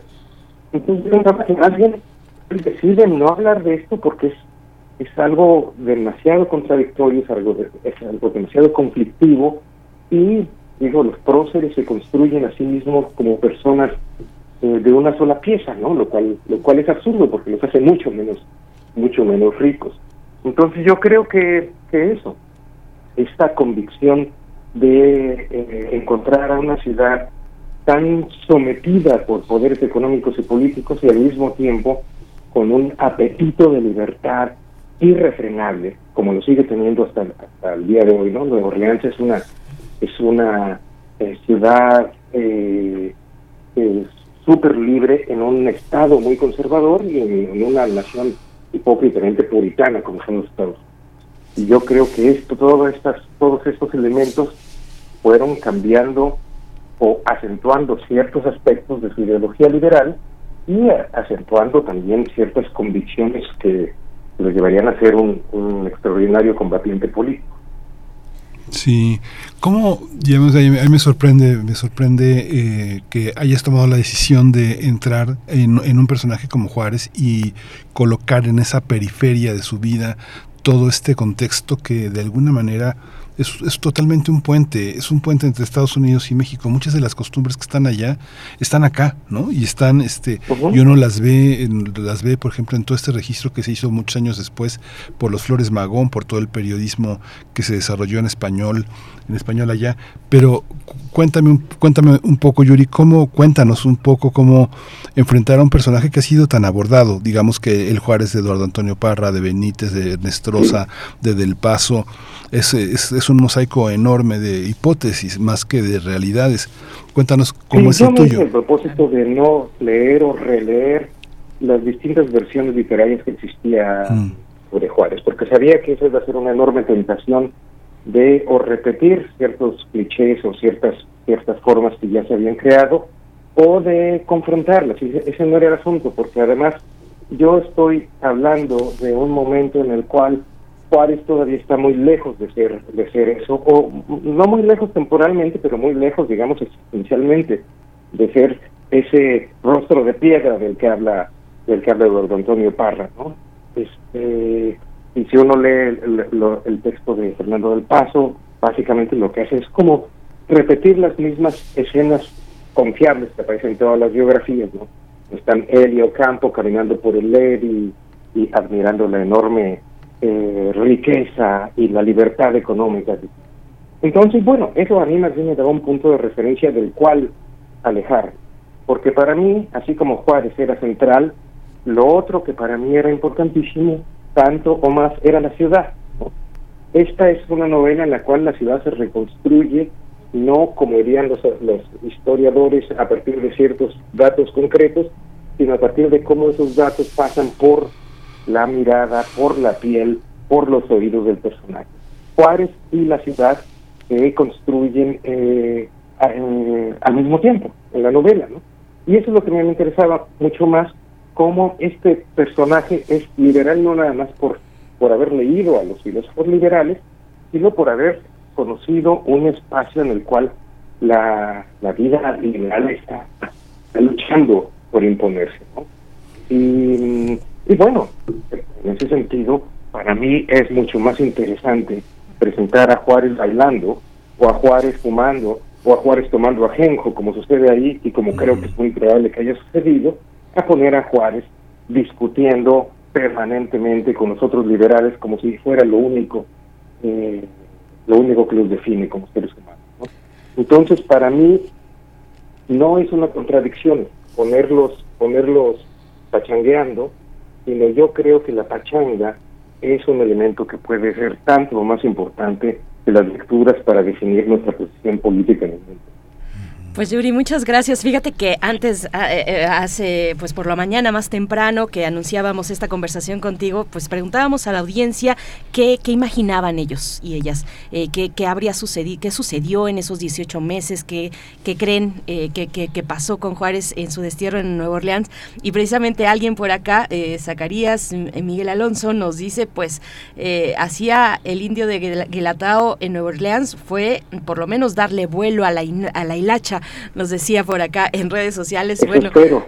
Eso esperamos. Ojalá que se haya sido. Pues de qué otra manera. Y bueno, y eso es un poco lo que pongo en la novela, pero con, con otras cosas. Entre otras cosas, casi se muere de fiebre amarilla, ¿no? Y los, los, eh, los sueños que mencionaban antes son sueños de libios que tiene cuando está enfermo de, de fiebre amarilla. En fin, espero que les haya gustado, espero que a la audiencia le interese yo les agradezco muchísimo su paciencia y su interés por el libro. No, al, contrario, Yo creo que nadie había puesto a soñar a Juárez, ¿no? Bueno, lo pusiste en el contexto de la fiebre, que, no sé, quienes hemos tenido fiebres muy altas, pues hemos tenido unos sueños donde hay seres que atraviesan paredes, pero este que no corresponden a los sueños que le interesan a los psicoanalistas, por ejemplo, o a los poetas, ¿no? Pero, ¿cómo, cómo es, cómo es este, cómo también fue esa decisión, Yuri? Ponerlo a soñar en medio de la fiebre, pero el segundo sueño... Bueno, mira, además de los dos documentos que mencionaba, yo tenía unos pocos elementos que se repiten en todas las biografías sobre qué es lo que le había sucedido a él, que no menciona él, pero que mencionan las otras biografías. Dónde había trabajado, probablemente dónde había vivido y que se había enfermado. Que se había enfermado de fiebre amarilla, pero que no había tenido la oportunidad, porque son muy pobres, de... Eh, de ir a un hospital, ¿no? Sino que salía curado, digamos, con ayuda de una mujer negra, que es un personaje que aparece en el libro. Y mm, bueno, cada uno de esos elementos históricos no los tomaba yo como un límite o como una imposición, sino como una oportunidad para decir algo más de la historia que ya estaba contando. Entonces, no, no era suficiente con simplemente decir estuvo enfermo o se sintió muy mal sino qué es lo que nos hace la fiebre. Como tú acabas de decir, ¿no? La fiebre de algún modo revela partes de nosotros mismos. La enfermedad revela nuestras fortalezas y también revela nuestras debilidades y revela cómo nos relacionamos con el cuerpo. Entonces yo decidí aprovechar ese momento para contar un par de sueños que para mí eh, definen simbólicamente lo que era. Por un lado, sus contradicciones de ser un, un racionalista, de ser un lector de los filósofos de la ilustración, de ser un antiguo profesor, esto poca gente lo sabe. Juárez daba clases de física, entonces conocía, conocía, sabía cálculo, estas cosas. Y, eh, y por otro lado, eh, yo nunca quería poner el énfasis en esto, en lo que insisten todos los historiadores, en la influencia de Ocampo directamente, y lo puse a manera de sueño, casi él eh, de algún modo glorificando o idealizando a Ocampo, y lo hice también en, ese momento jugando con casi como un chiste con algo de la cultura popular de nuestros días, que es como Nueva Orleans existe en el imaginario popular o pop como un lugar donde hay muchos vampiros. pues está soñando como con Ocampo, como un cazador redondo. Qué maravilla. Entonces, eh, que, a mí es de las tardes que divertí escribir. Yuri, pues muchas gracias por traernos esta, esta novela, esta manera ficcional de, de, imaginar qué es qué ocurrió en esos 18 meses en que Juárez estuvo en el destierro en Nueva Orleans y hacer hacerlo a través de una base, pues de una investigación exhaustiva y que debió ser fascinante. Muchas gracias, Yuri. Yo solamente un comentario. ya tenemos, tenemos el tiempo encima, pero solamente comentarte que me llama mucho la atención eh, el uso, me parece muy evidente en el uso de comas y de otros signos de puntuación eh, que le dan un ritmo muy especial a la lectura, eh, a veces muy trepidante. Eso era muy importante para mí en, todo lo que escribo, pero quería que lo fuera en especial en una novela en la cual la ciudad toda está dominada por la música, ¿no? Y quería que de algún modo se sintiera también eh, de manera imprecisa pero clara como, como un, un texto dominado por el ritmo pues, pues se logra y, bueno, ya estará ahí en los lectores, tus lectores y lectoras que se acerquen a la Estación del Pantano editada por Periférica. Yuri, muchas gracias. Gracias a ustedes. Tengan buen día. Muchas gracias. Buen día para ti. Nosotros vamos directamente con el doctor Plinio Sosa, que ya está en la línea, 9 con 46 minutos. El crisol de la química. La glicerina y la tentación de la ilusión Así titula esta entrega del doctor Plinio Sosa en esta sección con la que cerramos los miércoles, académico de tiempo completo en la Facultad de Química y divulgador científico, eh, pues un colaborador en primer movimiento. Doctor Plinio Sosa, muy buenos días, ¿cómo estás? Buenos días, Bere, Miguel Ángel, buenos días. Gracias, doctor. Bueno, esperando que tus eh, que, que, que, la semana de vacaciones corta, pero por lo menos reparadora para ti y te escuchamos con gusto. Sí, reparadora, muy bien. Sí, la, glicerina es un líquido viscoso, incoloro, inodoro y tiene un sabor dulce. Como en el caso de la glucosa, el prefijo gli deriva de glucus, una palabra del griego antiguo que significa precisamente dulce. Sin embargo, su verdadero nombre es propano 1,2,3 triol. La virtud de este nombre es que refleja su estructura, una cadena de tres carbonos con un grupo hidroxilo, 1H, unido a cada carbono. Debido a estos tres grupos hidroxilo, la glicerina es una sustancia bastante polar. Polar significa que tiene polos. El oxígeno es un elemento muy electronegativo, mientras que el hidrógeno no lo es tanto. En consecuencia, la zona donde se mueven los dos electrones que se comparten en el OH se deforma hacia el oxígeno. Esto provoca que haya una mayor densidad electrónica del lado del oxígeno. O dicho de otro modo, los electrones del enlace OH pasan más tiempo en promedio cerca del oxígeno. Esto, eh, del lado del hidrógeno, donde hay menos densidad electrónica, se forma un pequeño polo positivo. Y del mismo modo, del lado del oxígeno, se tiene un pequeño polo negativo. Las moléculas de glicerina son polares porque cada uno de sus OH es un pequeño dipolo eléctrico. Por eso, la glicerina es notoriamente viscosa, porque sus moléculas se atraen eléctricamente. El polo positivo de una molécula atrae al polo negativo de otra. Esto hace que las moléculas de glicerina se junten mucho, por lo que su densidad es bastante mayor que la del agua, y que, además, les cueste más trabajo fluir, que fluyan a menor velocidad. También es debido a la polaridad de sus OH que la glicerina es muy higroscópica, es decir, tiene la capacidad de absorber mucha agua. Como todos los alcoholes, la glicerina puede reaccionar con los ácidos orgánicos para formar ésteres. Solo que la glicerina tiene tres grupos Bueno, vamos a ver cuáles son esos tres grupos eh, de la glicerina. Estamos en un momento más con el doctor Plinio Sosa, que se nos fue dramáticamente, pero que creo que ya está, ya está a punto de regresar con nosotros. Solamente esperamos eh, la señal de, nuestro productor eh, Rodrigo Aguilar y tiene tres elementos la glicerina, nos decías, doctor. Sí, como todos los alcoholes, la glicerina puede reaccionar con los ácidos orgánicos para formar ésteres, solo que la glicerina tiene tres grupos alcohol, los OH, y por lo tanto puede reaccionar con tres ácidos, obteniéndose un solo triéster. Este triéster que se forma es no polar, es decir, va a ser un aceite o una grasa insoluble en agua. A estas sustancias se les conoce genéricamente como triglicéridos, es decir, formados a partir de tres ácidos grasos y una glicerina. Los aceites de coco y de palma contienen una gran cantidad de ácidos grasos. Algunos ejemplos de ácidos grasos son el esteárico, el oleico, el palmítico, el láurico. Los triglicéridos, por su parte, son unos de los lípidos que hay en nuestros organismos. Aparte del papel fundamental que estas biosustancias juegan en el funcionamiento de nuestros cuerpos, los triglicéridos sirven para hacer jabón. Si un triglicérido se hace reaccionar con sosa, NaOH, se regenera la glicerina y se obtienen a su vez tres carboxilatos de sodio, que propiamente son el jabón. A la reacción de obtención de jabón se le llama saponificación.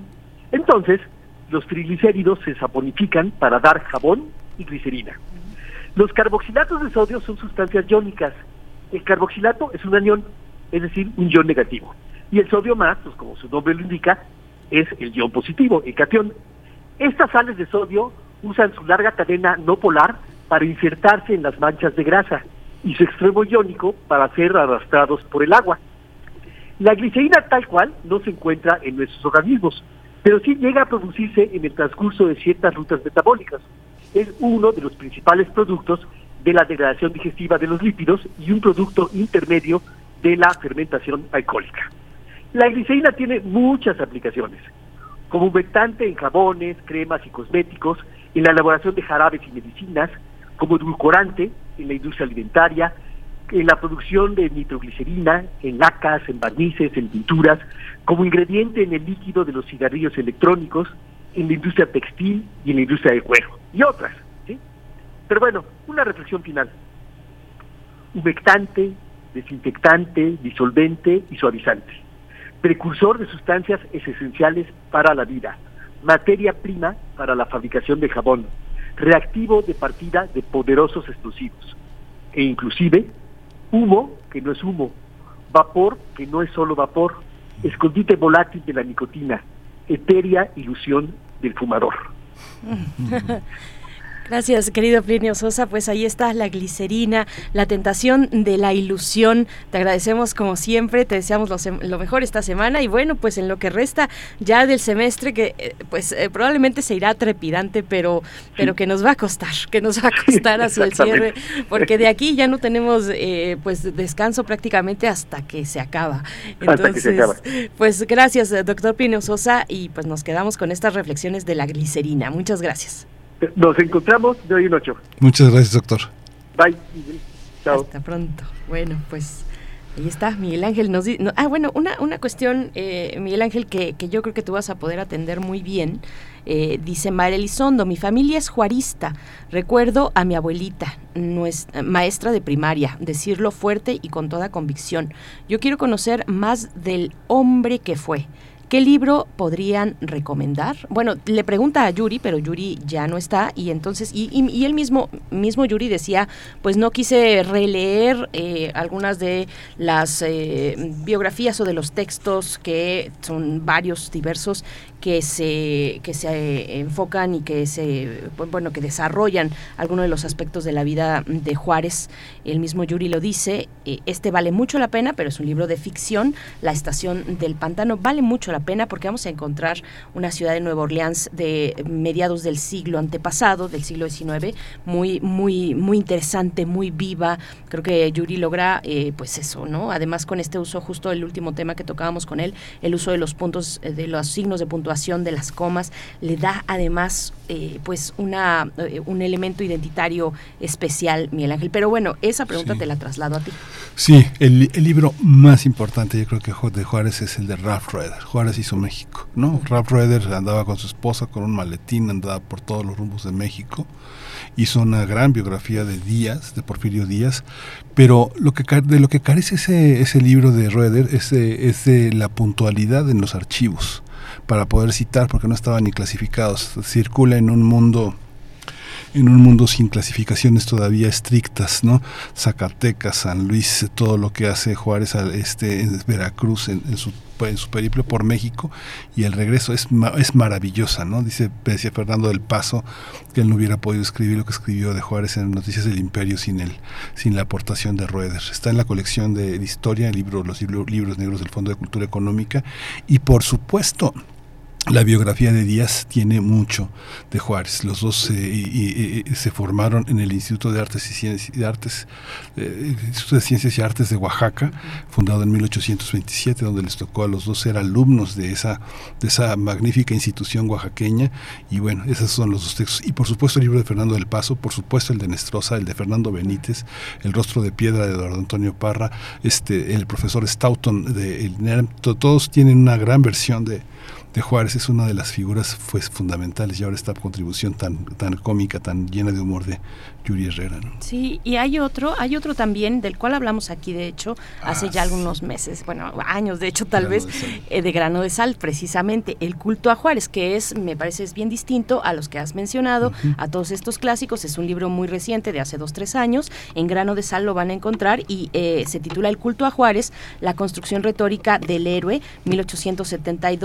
1872-1976, pues es un repaso precisamente de todos los elementos simbólicos eh, asociados a la figura de Juárez. Entonces ese es un libro que encuentran en grano de sal eh, a cargo de Rebeca Villalobos. La escritora es Rebeca Villalobos. Eh, es un tono bien distinto, es mucho, es, es, más ligero tal vez que, y de hecho no tal vez, en realidad es más ligero, es, una lectura más ligera que algunas históricas, no, algunas políticas también que, que, ya has mencionado.